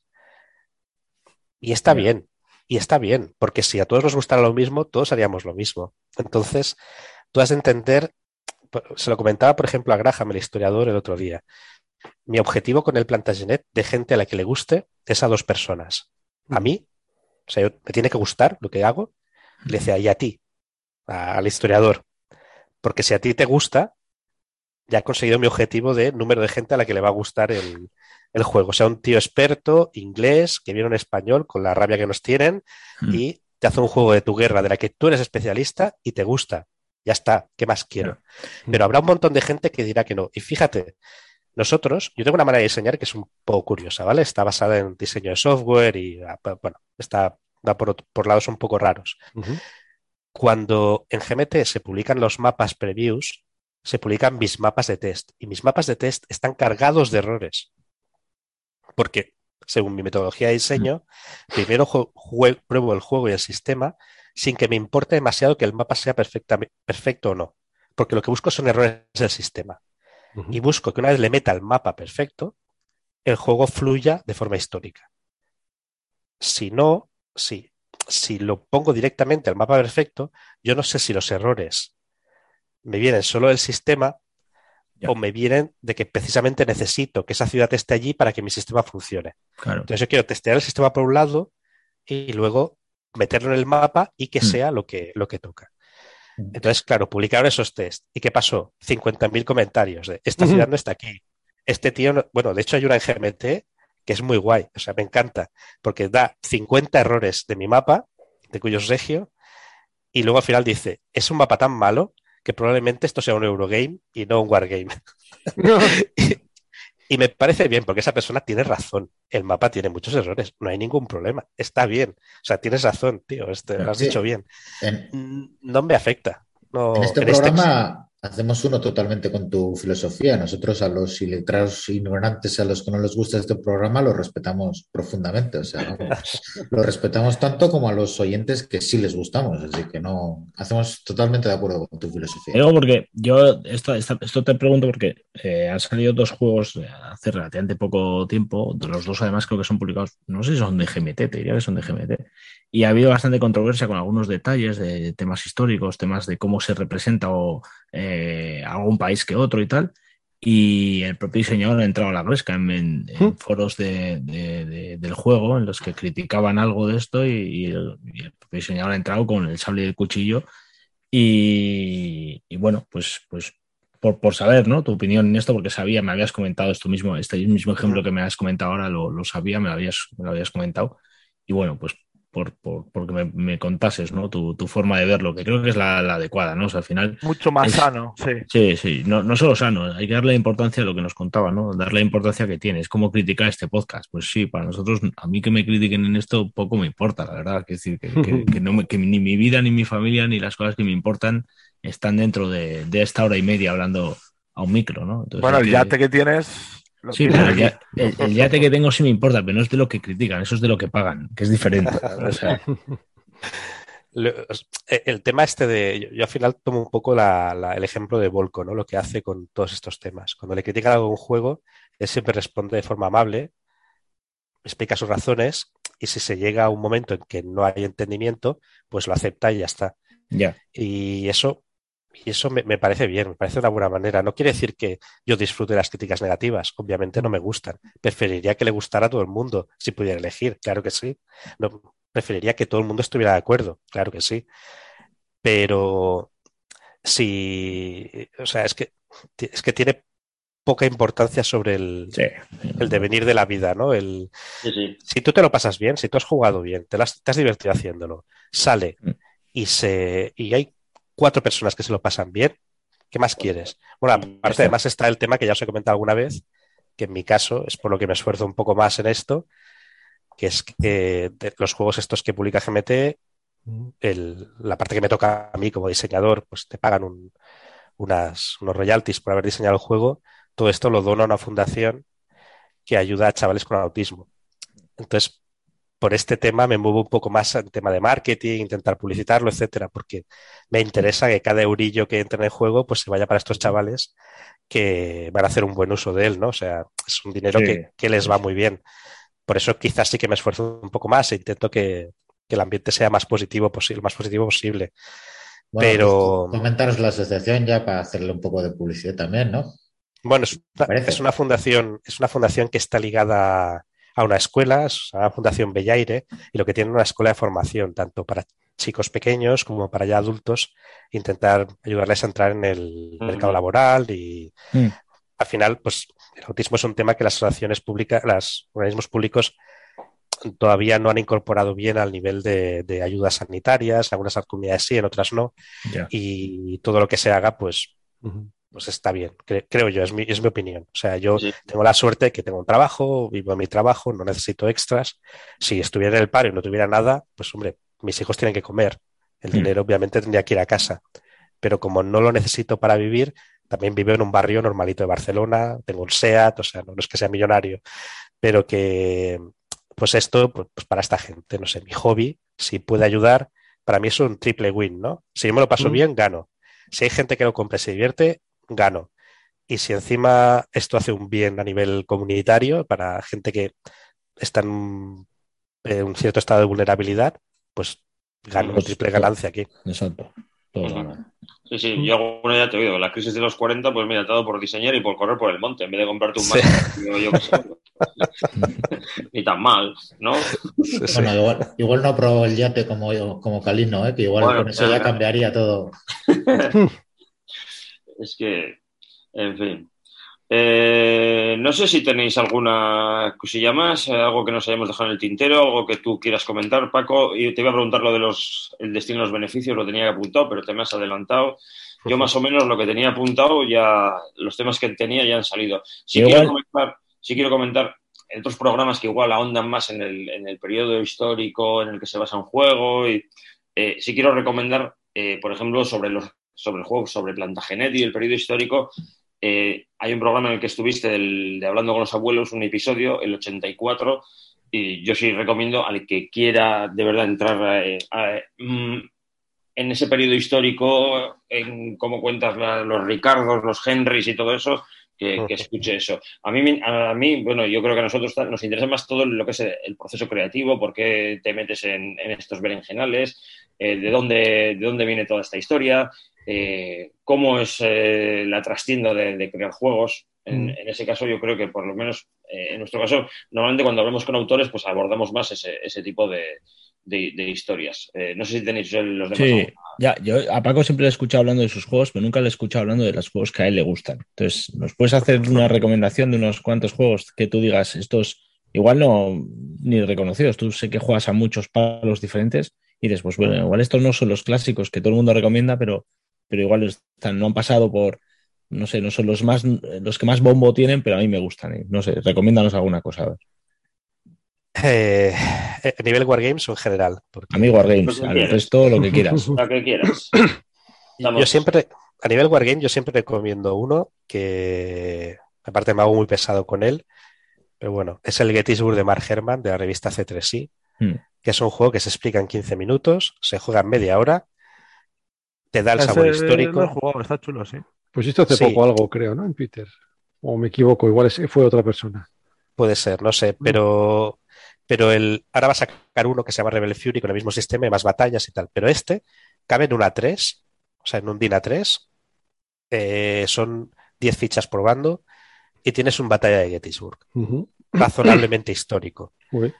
Y lo juega cualquiera. Ya con mi hijo he jugado 20 partidas y tenía 7 años. O sea que. Y luego estaba. ¿no? Con este sistema nos sacó luego también otro, el Waterloo. el Waterloo, ¿no? Sí, lo que pasa es que ese- el mapa es mucho más grande y tiene un sistema de detachments, si lo enseña Arcades ahora, tiene un sistema de detachments que no me acaba de gustar del todo. Lo que pasa que, bueno, lo que hacemos en casa, home rules y a la fuera. Nos montamos nuestras propias reglas y se acabó. y esto. Ese, pues lo recomiendo siempre para Wargames. Eh, luego, le recomiendo a todo el mundo, sobre todo a los que vienen de, de mundo euro y tal, el Nevsky. Eh, por una razón, porque operacionales de edad media no hay ninguno que se pueda, o sea, ni se acerca a Nevsky. No, no. es lo mejor que hay de operacionales Sí. de edad media. No, Sí. no hay ningún otro ni que es que les queda muy lejos, muy, muy, muy lejos. Eh, luego tengo un peque que tiene nueve años, ha jugado a bastantes wargames, pero ahora está jugando, quiere jugar a otras cosas. Entonces estamos adaptando los juegos a lo que a él le apetece. Yo nunca les fuerzo a jugar nada. Lo que ellos pidan es lo que jugamos. Y ahora estamos jugando un montón a una recomendación de Ligio, que no existe en el grupo, que es el Hogwarts Battles. Sí, sí, sí. Es un deck building Hemos tengo. reventado nosotros, sí. Hemos y estamos muchísimo. jugando tanto al cooperativo como al uno contra uno. Mm. Sacaron hace poco una versión uno contra uno. A ese no, y- no lo hago. Yo tampoco, he jugado solo el colaborativo. El cooperativo No, no. sí, porque mi hija es súper fan de, de Harry Potter. Pues os recomiendo este otro, pero aparte es muy barato. Es Hogwarts Battles, eh, no sé qué de las artes oscuras. Sí, y que- es un deck building como el otro, prácticamente. Pero claro, es un jugador contra otro. Pero son dos Y- juegos diferentes. Son dos juegos diferentes, sí. Ah, Sí, sí, sacaron, ya me suena que era. Simula, no sé si habéis visto las películas de Harry Potter. Hay eh, sobre una mesa larga de estas de comedor, hacen una batalla casi con las varitas, y creo que el Mm. juego un poco simula esa, ese tipo, ¿no? Ese- no sé Sí. si- Es como una clase de defensa artes oscuras y bueno, vas, Ah, pero guay. va, esca- va escalando la cosa. Aparte está chulo porque tienes que ganar al mejor de, tre- al mejor de cinco. O sea, tienes que ganar tres batallas. Y eso te da tiempo a construir un mazo y, y con mi hijo, por ejemplo, hemos estado aprovechando para estudiar lo que es la creación de mazos, ¿no? Qué cartas son buenas, qué cartas no, ir mirando cuánto se compra, cuándo no, ¿Está, etcétera. está en castellano? Sí, además está en castellano. Ah, pues ya me pasarás el link del que dices. No, Sí, sí, es- luego para- pasas. Es un juego Yo el, el- el cooperativo lo tengo en inglés y además se lo compró ella. Se lo compró a mi hija. y Dijo, quiero esto, tal, no sé qué. Bueno, pues tienes tu paga, ahorra y tal. Y si tanto interés tienes y tal, y ese juego es suyo. O sea, lo tenemos y es suyo y está, en- y está- lo pillamos antes de, de que lo trajeran en castellano. Está en inglés además. Lo tenemos. Y digo, así, mira, así aprendes eh, un poco de vocabulario también. Matamos dos pájaros de un tiro. Pues ese lo jugamos a tres en casa también, pero al final disfrutamos más el uno contra uno, porque, bueno, la creación del mazo tiene, tiene más, más Y gracia, ahí ¿no? sale tu gen competitivo, ¿no? También. ¿o qué? Mm. Destrozando al niño, ¿eh? Sí, en este caso sí, no, no le estoy dejando ganar ninguna. Eh, pero es que el tío cada vez juega mejor y está, y está jugando muy fino. O sea, está jugando, para tener nueve años, está... pff, está Vais a tener unas batallas majas en casa, ¿eh? Dentro de unos años. ¿sabes? Sí, sí, sí, ya me imagino, ya. Sí, va, va por el, va por el camino. Y luego eh, ya está en inglés, pero también de creación de mazos, que es el, que- es el que nos gusta en casa co- cooperativo, es el Aeon Sent. Ah, sí. Sí, sí. Ese es más complejo. Mm. La creación dijiste mazos, este que el Legacy, ¿no? La parte Legacy que está muy bien, ¿no? la parte Legacy está muy chula y en este la gracia es que el mazo no se baraja, sino que lo dejas, o sea, lo juegas tal y como lo has ordenado tú y tienes ese nivel más de, de, de ordenación, ¿no? De- de- es, Sí, es más complejo. El, mazo el metajuego. Xavi es muy fan de, de hacer mazos. A mí no me gustaba lo- los juegos y bueno, poco a poco ya me he ido haciendo tal. No, pero eso en pan tipo time, Time of Crisis también, que, ¿no? Que tú es un deck building también, ¿no? Vas pillando cartas y tal, pero tú te vas jugando los turnos con las cartas que tú quieres, o sea, tú eliges. A mí eso me gusta porque te da más Y luego dos, dos juegos más que son, uno es el Dunel que jugamos ahí en Bellota, Mm. porque existía un mito de que es un juego muy complejo, no sé qué, es un juego súper sencillo. Muy Es sencillo. muy la verdad, sencillo. Estoy de acuerdo. Realmente no tiene, No, no, no, no es un Here Stand ni de lejos. Eh, eso pues, a nivel. Y solo uno más, que es el cuando alguien quiere un napoleónico, que siempre se le dice el- los Texasim, el Siegels, alguno de revista, etcétera. Yo siempre recomiendo el Fading Glory. Fading Glory es con el sistema Napoleonic 20. Ah, no lo conozco. Es un, pues como el, el que tiene Dracoideas de España 20. Sí. Mm. Para le pasa aquí vienen cuatro batallas que tienen un poco más de gracia. Viene Smolensk, Borodino, Waterloo y Arapiles. Viene Salamanca también. Y te cabe en un trozo de mesa bastante pequeño. Son bien- 20 counters por lado. Las reglas son muy sencillas y es y es como un gran táctico o incluso operacional pequeño, de pequeña Mm. escala de batalla, eh, napoleónico, que se explica muy rápido, se juega muy rápido, en hora y pico tienes hecha la batalla y para los que no son muy de Ah. Wargames y tal, pues te enseña los conceptos básicos del Ex and Counter con todo detalle, Mm. sin complejidad, sin nada de... Yo este juego siempre he visto la portada y es que me ha echado siempre para atrás. Es malísimo. Sí, Sí, es horrible, es horrible, sí. Oye, y Paco, ¿y de rol o qué recomiendas o qué te gusta? O... Porque hay, bueno, yo no controlo, ¿eh? Xavi controla aquí, pero si Bueno, hay sistemas no, o... ¿Eh? No, mucho no, pero eso le iba a preguntar. Yo, Sí. yo creo que el mejor juego que hay, o sea, a- aparte de lo que jugamos nosotros en Bellota, que es un nada, es, no hay reglamento, tiramos dados cuando el máster lo dice y se acabó, que para mí cuando llegas a un nivel de, de complicidad alto con el máster y llevas años, es lo mejor. O sea, te fías de que el máster es una persona que te va a decir, o sea, no, no, no está compitiendo contra ti, está jugando contigo. Y entonces ese nivel de, de- de empatía y de simpatía pues hace que la partida sea mejor. Cuanto menos reglas, mejor. Pero para los que empiezan, yo creo que el mejor juego que hay ahora mismo es el Dungeons quinta edición. Es un juego que ha convertido la entrada a juegos de fantasía en algo súper sencillo, está muy equilibrado, no tienes grandes, cada vez se están introduciendo más paranoias, pero bueno, si coges lo básico, tienes un juego muy completo, muy rápido, lo tienes en castellano, tienes los monstruos clásicos, tienes lo que te esperas y, y funciona muy bien. Eh, Yo- Hoy justo hemos jugado con una persona y eh, acaba de empezar a jugar y era lo primero que había jugado y lo que dices, había entrado de forma muy, muy natural. De todas formas, si lo que quiero es jugar con un grupo de amigos, no como nosotros en Bellota, que hay unos condicionantes claros, que eran Imanol, si quiero meter a un grupo de gente que esté de cachondeo a jugar, eh, el juego que he usado siempre y que siempre me ha funcionado y funciona espectacularmente bien es el Fan Hunter, El de, Ah, sí, ¿eh? el de Chema, Sí. bueno, es el de Chema el de Pamundi. El Fan Hunter es otro juego súper sencillo, pero te obliga a estar de cachondeo. O sea, no tienes manera de que no sea una partida de reírse sin parar.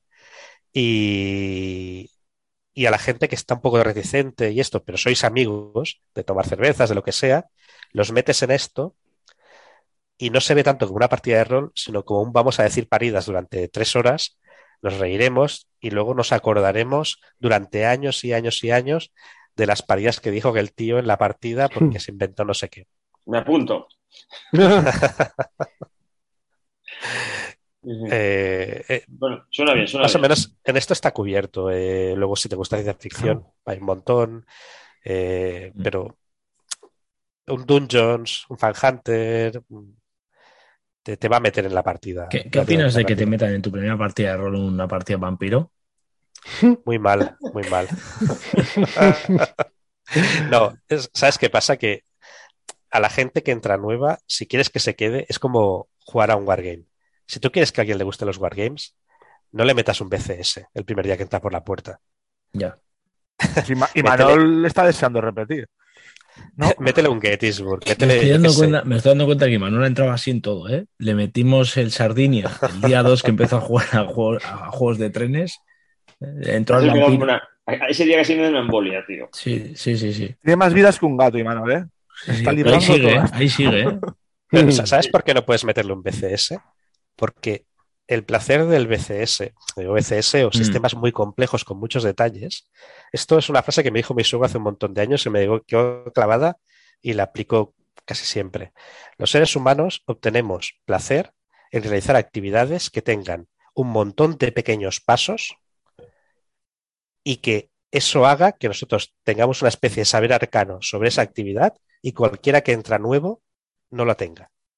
O sea, nosotros le podamos decir, mira lo que sé, esta actividad tan compleja, yo la sé, la controlo perfectamente y ahora te voy a enseñar a ti esto. Y la diversión se obtiene precisamente por eso, por dominar todos estos pasos, Sí, por sí, sí. dominar un juego, pero no por jugar al juego, que también se puede obtener, ¿eh? no digo que no sean divertidos, pero gran parte de la diversión está en dominar ese proceso del juego. Y cuando tú quieres meter a alguien a jugar ciertos juegos, lo que tienes que intentar primero, es mi opinión, ¿eh? hablo así súper categórico, no me hagáis ni puñetero caso, no tengo ni idea de nada, pero bueno, es mi rollo. Eh, lo que tienes que intentar, creo yo, es que se divierta jugando al juego. Mm. Y para eso, lo primero que entran son juegos en las que el juego no sea dominar el reglamento, sino que el juego sea lo que tienes delante tuyo en ese momento. Sí. Por eso el ajedrez triunfa y muchos otros. porque tiene cuatro puñeteras reglas. Y lo que importa es lo que tienes delante, lo que estás jugando delante, más todos condicionantes históricos, etcétera. ¿eh? Mm. Pero los juegos que, que se juegan siempre, el 1, Hmm. el 1 triunfa, es un juego estúpido, triunfa. ¿Por qué? Porque son tres reglas. Y lo divertido es lo que pasa ahí en medio de la mesa. Ya. Entonces, eh, el vampiro, o sea, entrar en el mundo de vampiro es súper complejo. Entender todo lo que pasa en el contexto vampiro es súper complejo. Meter a un fan hunter y que haga el chorras por Donosti y que se vea pero- acabar patatas a Vitoria o cosas así, pero, Pero no.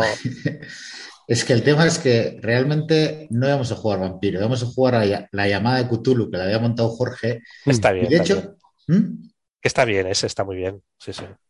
pero eh, por circunstancias varias, por ejemplo, una relacionada con Guti, que algún día contaremos, pues al final no apareció gente y, cogimos vampiro, pero era básicamente jugar a Fan Hunter, ¿eh? o sea, quiero decir que no Sí, había sí, ningún fue eso. O sea, era, era- Sí, sí. hacer el chorra. Lo que es que Imanol estaba con ese bloqueo de esto no me va a gustar, tal, y es- pues estábamos dos, pero vamos, no fue ni partida. Dijimos, vamos a jugar para que te acostumbres a, a- a lo que es de eres este personaje y ahora tienes que decir lo primero que Mm. se te ocurra y tal.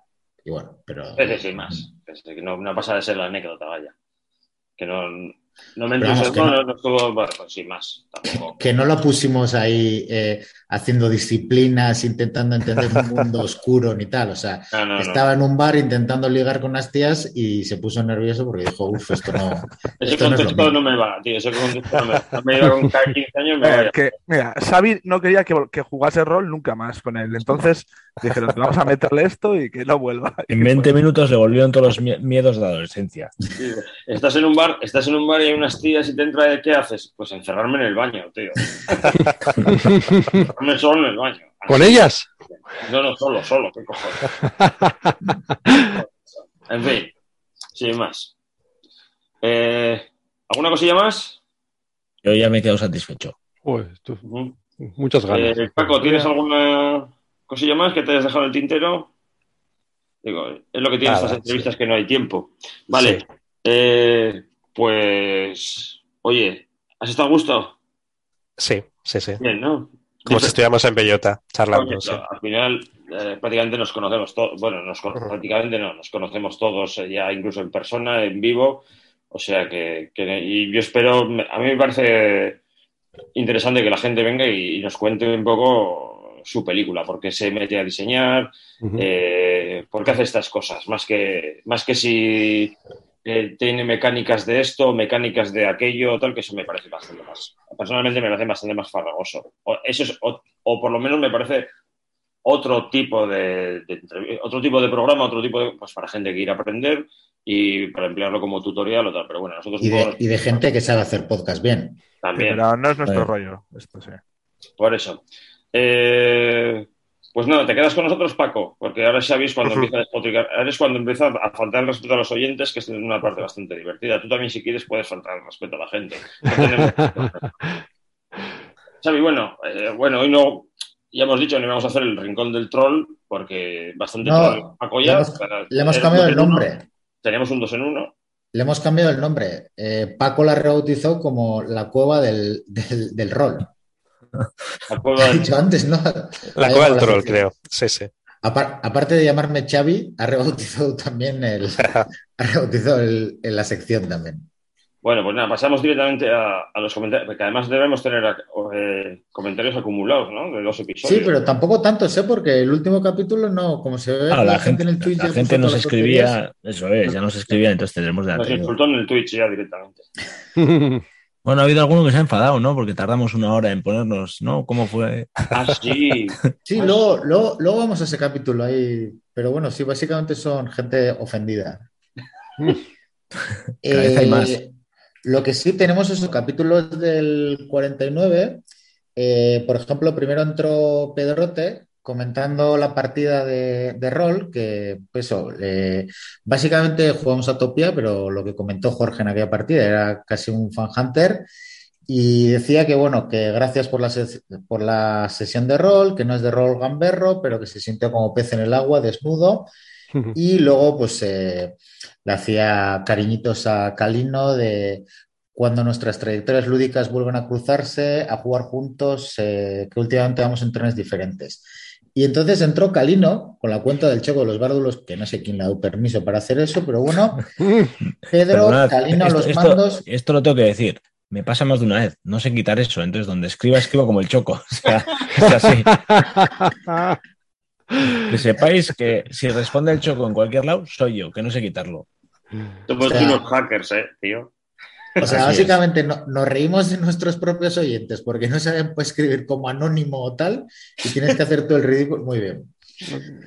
Bueno, pues eso, solo hay que parar, pues Calino diciendo sus cosas y yo diciéndole a Calino que deje de chuparme la sección.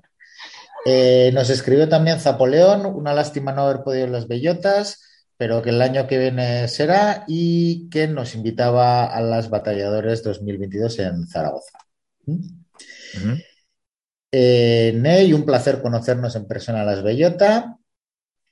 Luego Eligio también, pues que un gran programa. Ah, Creo que no sé si dice algo del rol también, que estuve jugando al Dune con vosotros. Hay que, hay que volver a llamar a Eligio, ¿eh? Quedaron cosas sin contestar. Hombre, a mí lo que me alucina es soy un privilegiado al poder consideraros mis amigos. ¿Cómo, cómo debe andar el pobre chaval de amistades para estar orgulloso de vosotros? También un, po- un bellotas- podcast sin Eligio también, ¿eh? Es raro, ¿no? Y a- Eligio en un podcast, tío. Bueno, pero lo, lo nombramos en todos, yo creo, ¿eh? Sí, Y claro. hablando de lo que sea, da igual, tiene cuerda para todo, tío. Por cierto, ah, eh, le respondimos con un chistaco, que seguro que no se lo habían hecho nunca. El privilegio es nuestro. Joder. Joder, ese es el nivel. Hay, hay boom, de push de estos de... Sí, sí, ya me meterá. Ya me Sí, ya meterá. meteré ya sé, Efectos. eh, efectos sonido. Ni loco. Y luego nos escribió Pablo, que realmente es el único que nos escribe en todos los comentarios. ¿Quién, en Pazo? Pablo Pazo. Pablo Pazo. Pablo para nosotros, joder, Sergio. Pablo, Ya, joder, Pablo. ¿no? A los demás ya con apellido, él ya solo el nombre, vale. claro. ¿Y, y qué ha contado? Te, te- te lo leo todo. No, no, resume, ¿eh? Si no es largo. Nada, que se había estado mirando unos vídeos sobre la serie Onus y que les había llamado mucho la atención, que entendía que iban a hacer un Kickstarter Sí. y bueno, luego nos, nos decía que esperaba con mucho interés el programa 50, que no dudaba de que sería una fastuosa celebración como estilan los bárdulos. Y espérate, que me acabo de ir al darle para atrás, perfecto. Luego no estuvo en el directo, ¿eh, Pablo? ¿eh? Esto. Eh, sí estuvo al final, ¿no? No me ¿Sí? acuerdo. O escribió algo, o sea, participó de alguna manera o se No disculpó me acuerdo. por no podido, gente- pero- había tantos miles de personas que entre tanta gente, pues no. Sí. Ti, ti, ti, ti. Ya Sí, aquí. además nos hizo preguntas bastante, bastante interesantes. ¿Mm? Nos dijo además eso que, que se imaginaba que en cualquier portal internacional de noticias saldría el reportaje y que tal. Ah, eso sí, eh, es- eso es culpa tuya, eh, Calino. ¿Cómo no? Dime. Eh, que él no usaba Twitter, le dijimos que nos viera en Twitter y que encontró la página del podcast en Instagram y que no Eso no culpa publicado mía. desde 2019. Eso- A ver, primero, por partes. En Twitter ya puede mirar que no, que no salíamos. Fue en Twitch. Y segundo, No, pero en Twitter, o sea, preguntó eh, cómo van a, cuándo van a informar de tal. Entonces no teníamos puesta la fecha y le dije, pues ya te informaremos por Twitter. y Ah, el tío vale. dijo, no tengo Twitter, he mirado en Instagram, desactualizó desde el 2019. eso es cierto. Instagram lo hicimos en un atisbo de, de vamos a llegar a todo. De Y luego, como no sí. llegamos a nada, pues de- ahí se murió. Teníamos un blog. Instagram tuvo un mes a tope en el que subimos, subíamos fotos de todo lo que hacíamos, De todos Pero- los juegos que compraba David, Sí. pero tuvimos ese mes y no, no hemos vuelto. De hecho, yo no sé ni si tenemos contraseñas o si esa cuenta está capada o ya ha pues muerto. es, es la misma contraseña en todas. Pues mira, Contraseña que eh, no voy a decir aquí para que no entren a hackearnos. pues sí, pues sí. Eh, David arroba. eh, no, no, no, no, no he escrito ni, ni, ni voy a subir fotos. O sea, no sé si alguno quiere, si te sabes las contraseñas, si quieres subir tus fotos de rol, pues súbelas. Ah, Xavi, otra sección. Rescata tú la sección de Instagram. Eso es. Antes me hago un canal de Telegram. Bueno, ya eh, creo que ya hemos dicho por activa y por pasiva que lo que menos nos gusta es currar, tío. Como mantener redes sociales eh, da, da mucho trabajo, tío. Paco, ¿no querías volver a hacer el programa la semana que viene? Que estamos cansados. A ver qué enfermedad cojo la semana que viene. Vete inventando de aquí a la semana que viene un juego nuevo. Venga, va. Sí, vete sacando un par nuevos. No hay ningún juego de podcast bueno. Apunta. Eh, eh, no, sí, sí, sí, sí, algún juego sobre podcast, ¿eh? No, no, sí, a ver, seguro que hay, pero bueno, no. Bueno, no, hasta que hagamos nosotros.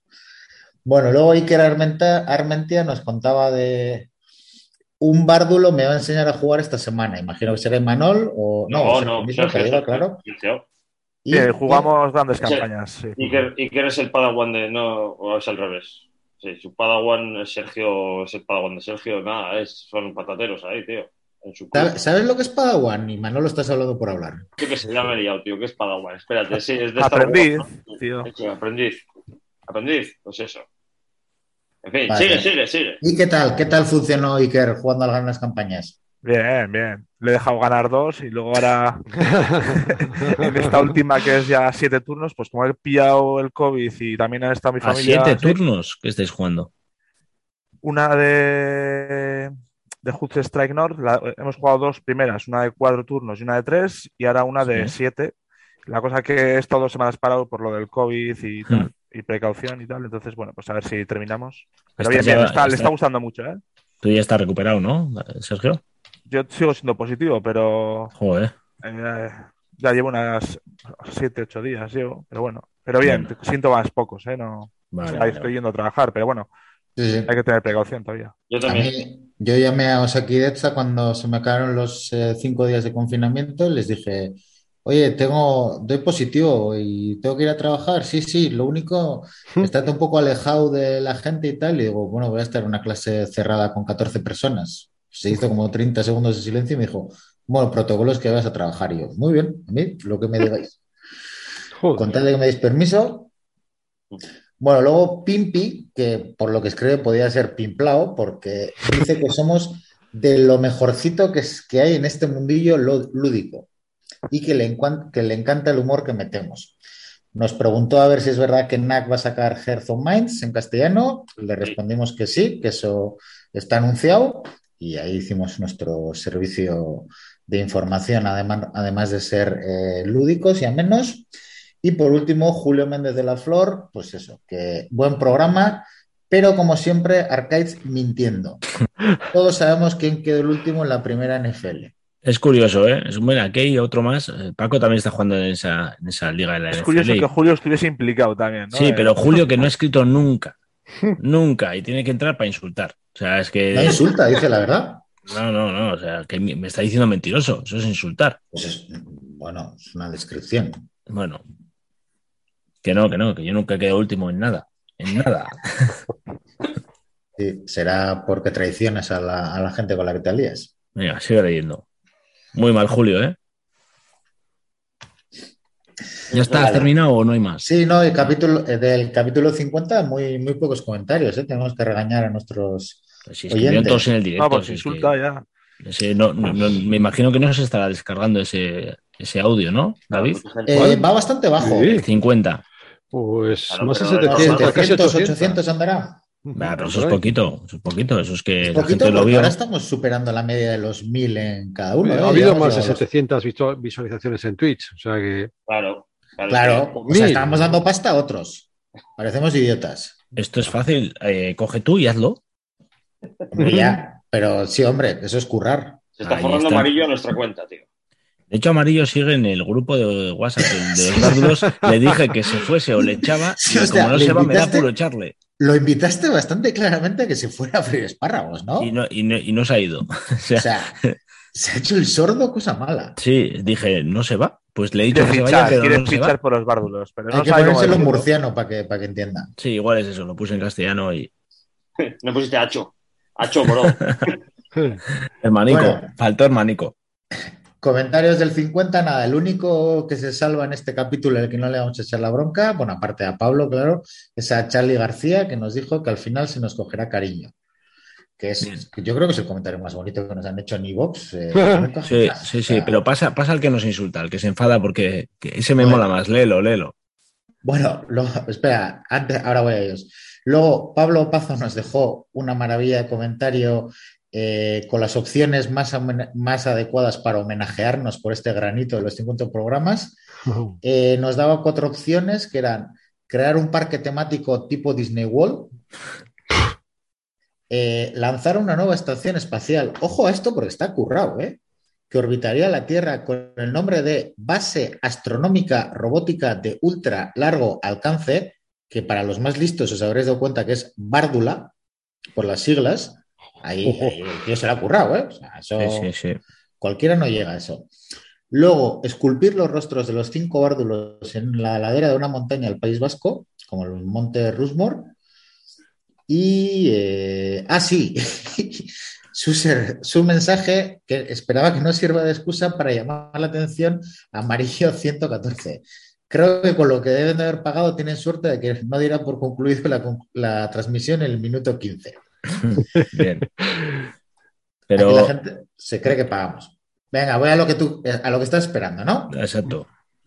Israel Rodríguez. Cuando tu podcast se convierte en una película de los hermanos Marx, ha llegado el momento de preocuparse. Y mucho. Como, si, como si no fuera lo que hemos buscado desde el principio. O sea, ojalá lo hubiéramos conseguido. Pero este, yo no sé si lo dice en serio. Tú tómatelo como que lo dice en serio. Entonces, ahora te toca decirle lo que piensas. Venga. No, no, termina de leer, que tenía más el comentario. No, pero merece la pena. Pues no le respondimos, ha llegado. Bueno, ha costado, ha llegado. pero ya está, eso es, todo lo que ha escrito. Eh, no, es que luego hay otro. Terrormot. El tener que adelantar el programa hasta el minuto 10 para que empiece el programa, bueno, empiece con Z, por cierto, no es serio. Podréis molestaros en empezar cuando tengáis todo solucionado técnicamente. Ya sé que no es un podcast profesional, pero la imagen es importante y es lo que hace otros podcasts triunfen. Estoy por insultarle, pero es que me dio, como ternurica el mensaje, o sea, no, me, o sea, me, parece como, o sea, lo, está diciendo en serio, o sea. Pues, que se llama Terror Mod.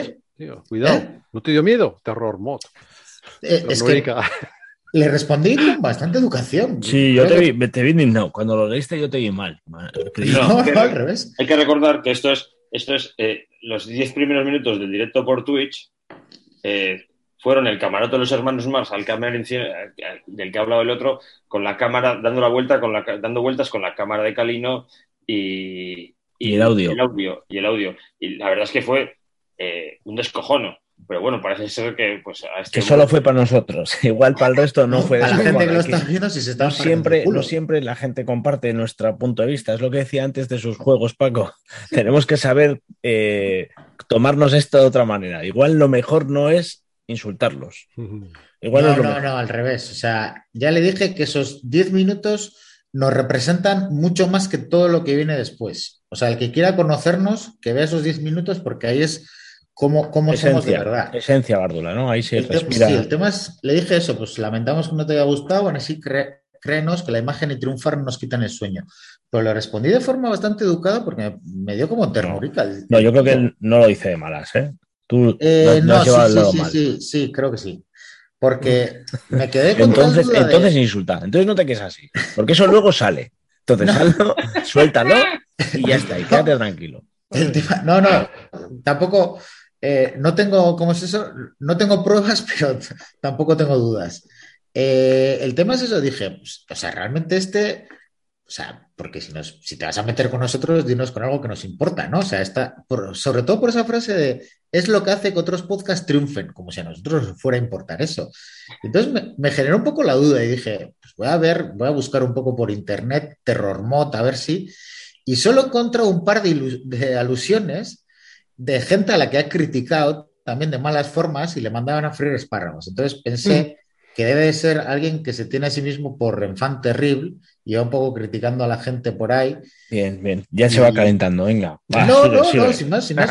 que, no merece, al revés, que no merece ese comentario. O sea, por eso el mejor comentario que le puse a hacer es muchas gracias. Y le has seguido por redes sociales, por lo visto, por lo que estoy viendo. O sea que. Sí, pero era Había investigación. o sea, Venga, Busqué en Twitter, pero, pero ya te digo, sobre todo porque es que me sorprendió. Dije, ¿alguien que nos oye cree que nos puede, que nos puede molestar lo de otros podcasts triunfen? O sea, dije, debe ser un oyente nuevo. Estaba más, más con la duda de, ¿realmente hay gente nueva que nos está oyendo y no nos conoce o a qué se... o sea, y esto es lo que estaba buscando. Estás entrando en su juego. Sí, sí, sí, claro, Estaba totalmente. buscando el minuto de Lo, gloria. estoy- lo estamos haciendo famoso ahora.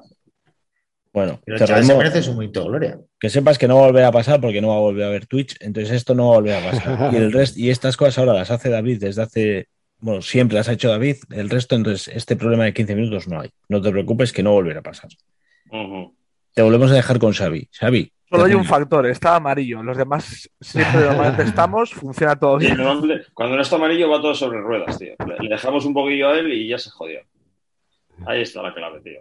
Ese tipo de comentarios tenemos que hacerlas ya en el chat de WhatsApp, a ver si se da por aludido. De todos modos, hay un problema. que La gente se piensa que nosotros, eh, pues eso, antes de empezar el directo tal o a grabar, eh, pues eh, pre- preparamos las cosas. Yo, yo, yo lo preparé, ¿eh? Yo lo preparé, o sea, esa mierda la preparé, solo que ya sabéis, o sea, no soy Bill Gates, o sea, ya, me- ya sabéis lo que hay. O sea. No sabe. A ver, estamos hablando de eso. Estamos hablando de un tío que no sabe, que metió un perfil en iVoox, como el con los bárdulos, y no sabe salirse. No, Y, no, y acuérdate No, no. de la de Twitter. Que, Esa- que la cuenta de Twitter. La de Twitter, ¿Eh? que conseguimos 150 personas en menos de 24 horas y, y nos bloquearon la cuenta por haberla hecho con 12 años. Ah, tiene un historial bastante bueno. ¿eh? Sí, sí, sí. escribiendo es Mr. Twitter, I'm Bardul, I'm not 12. Sí, sí. Sí, fue un fin de duro, ¿eh? Sí, sí. Por eso. Pero- Sí, sí, cuando me escriben porque que nos han bloqueado y, por- y todos, pero ¿por qué nos han bloqueado tal? Y cuando me escriben un correo a las 24 horas diciendo que un niño de 12 años no puede crear, ¿cómo que 12 años? Claro, le puse la fecha en la que empezamos a, a grabar y como no me dejaba menos de 12, el mínimo para crearte una cuenta son 12, pues le dije, pues 12. y ya está, ahí empezamos. Y hasta hoy. Sí, sí. Bueno, pues podemos ir despidiéndonos. Eh, Hala, Paco, despídete de tus fans. Venga. Bueno, y de los haters también, ¿no? No, eh, sí. Oye, igual el que te ha puesto eso del Plantagenet es el mismo. ¿Cómo se llamaba, por si acaso? No lo sé, Vale. no lo sé. Le di las gracias personalmente por eso. Porque una cosa, al final, eh, la gente que se queja de estos temas, cuando les prestas atención, hablas con ellos y te pueden explicar lo que ellos piensan, te ayudan un montón en el juego. Uno de los que más se quejó del mapa, le envié un mail, le dije, oye, gracias por el comentario, tendré en todas tus opiniones y tal. Me ha revisado el mapa nuevo, entero. Me ha enviado un Word enorme lleno de sus comentarios. Es decir, que igual si contactamos con este, nos hace el Twitch él y nos, y nos Es el monta- sexto bárdulo. El Pues sexto puede bárdulo. ser, puede ser, Sí, sí. puede ser. Terror mod, imagínate. O sea, Terror mod. que, es- que sería espectacular tener. Terror mod aquí. Paco, tío, pero tú, tú eres un puto experto en conseguir que la peña ocurre para ti por la face. O sea, toda tu diplomacia aquí, o sea, es quedar bien con la gente. O sea, to- todo ese rollo del karma que nos has metido de, de me llamo él, es de si tú portas bien con la gente, la gente se va a portar bien contigo. No, no, ya se ve que te funciona. Bueno, Sí. vete preparando la oferta para Terror Mod. Eso. bueno, muchas gracias por invitarme, me he pasado muy bien y es como estar en una charla de amigos, como siempre. Mm. Pues nada, hasta aquí hemos llegado, como os decimos siempre, esperamos que os haya parecido divertido, que, que- que os hayáis reído un rato, que es de lo que se trata, y nos escuchamos en un próximo episodio del Choco de los Bárdulos. Venga, hala, agur. Agur. Venga, Luego, gracias Paco. Gracias. Gracias.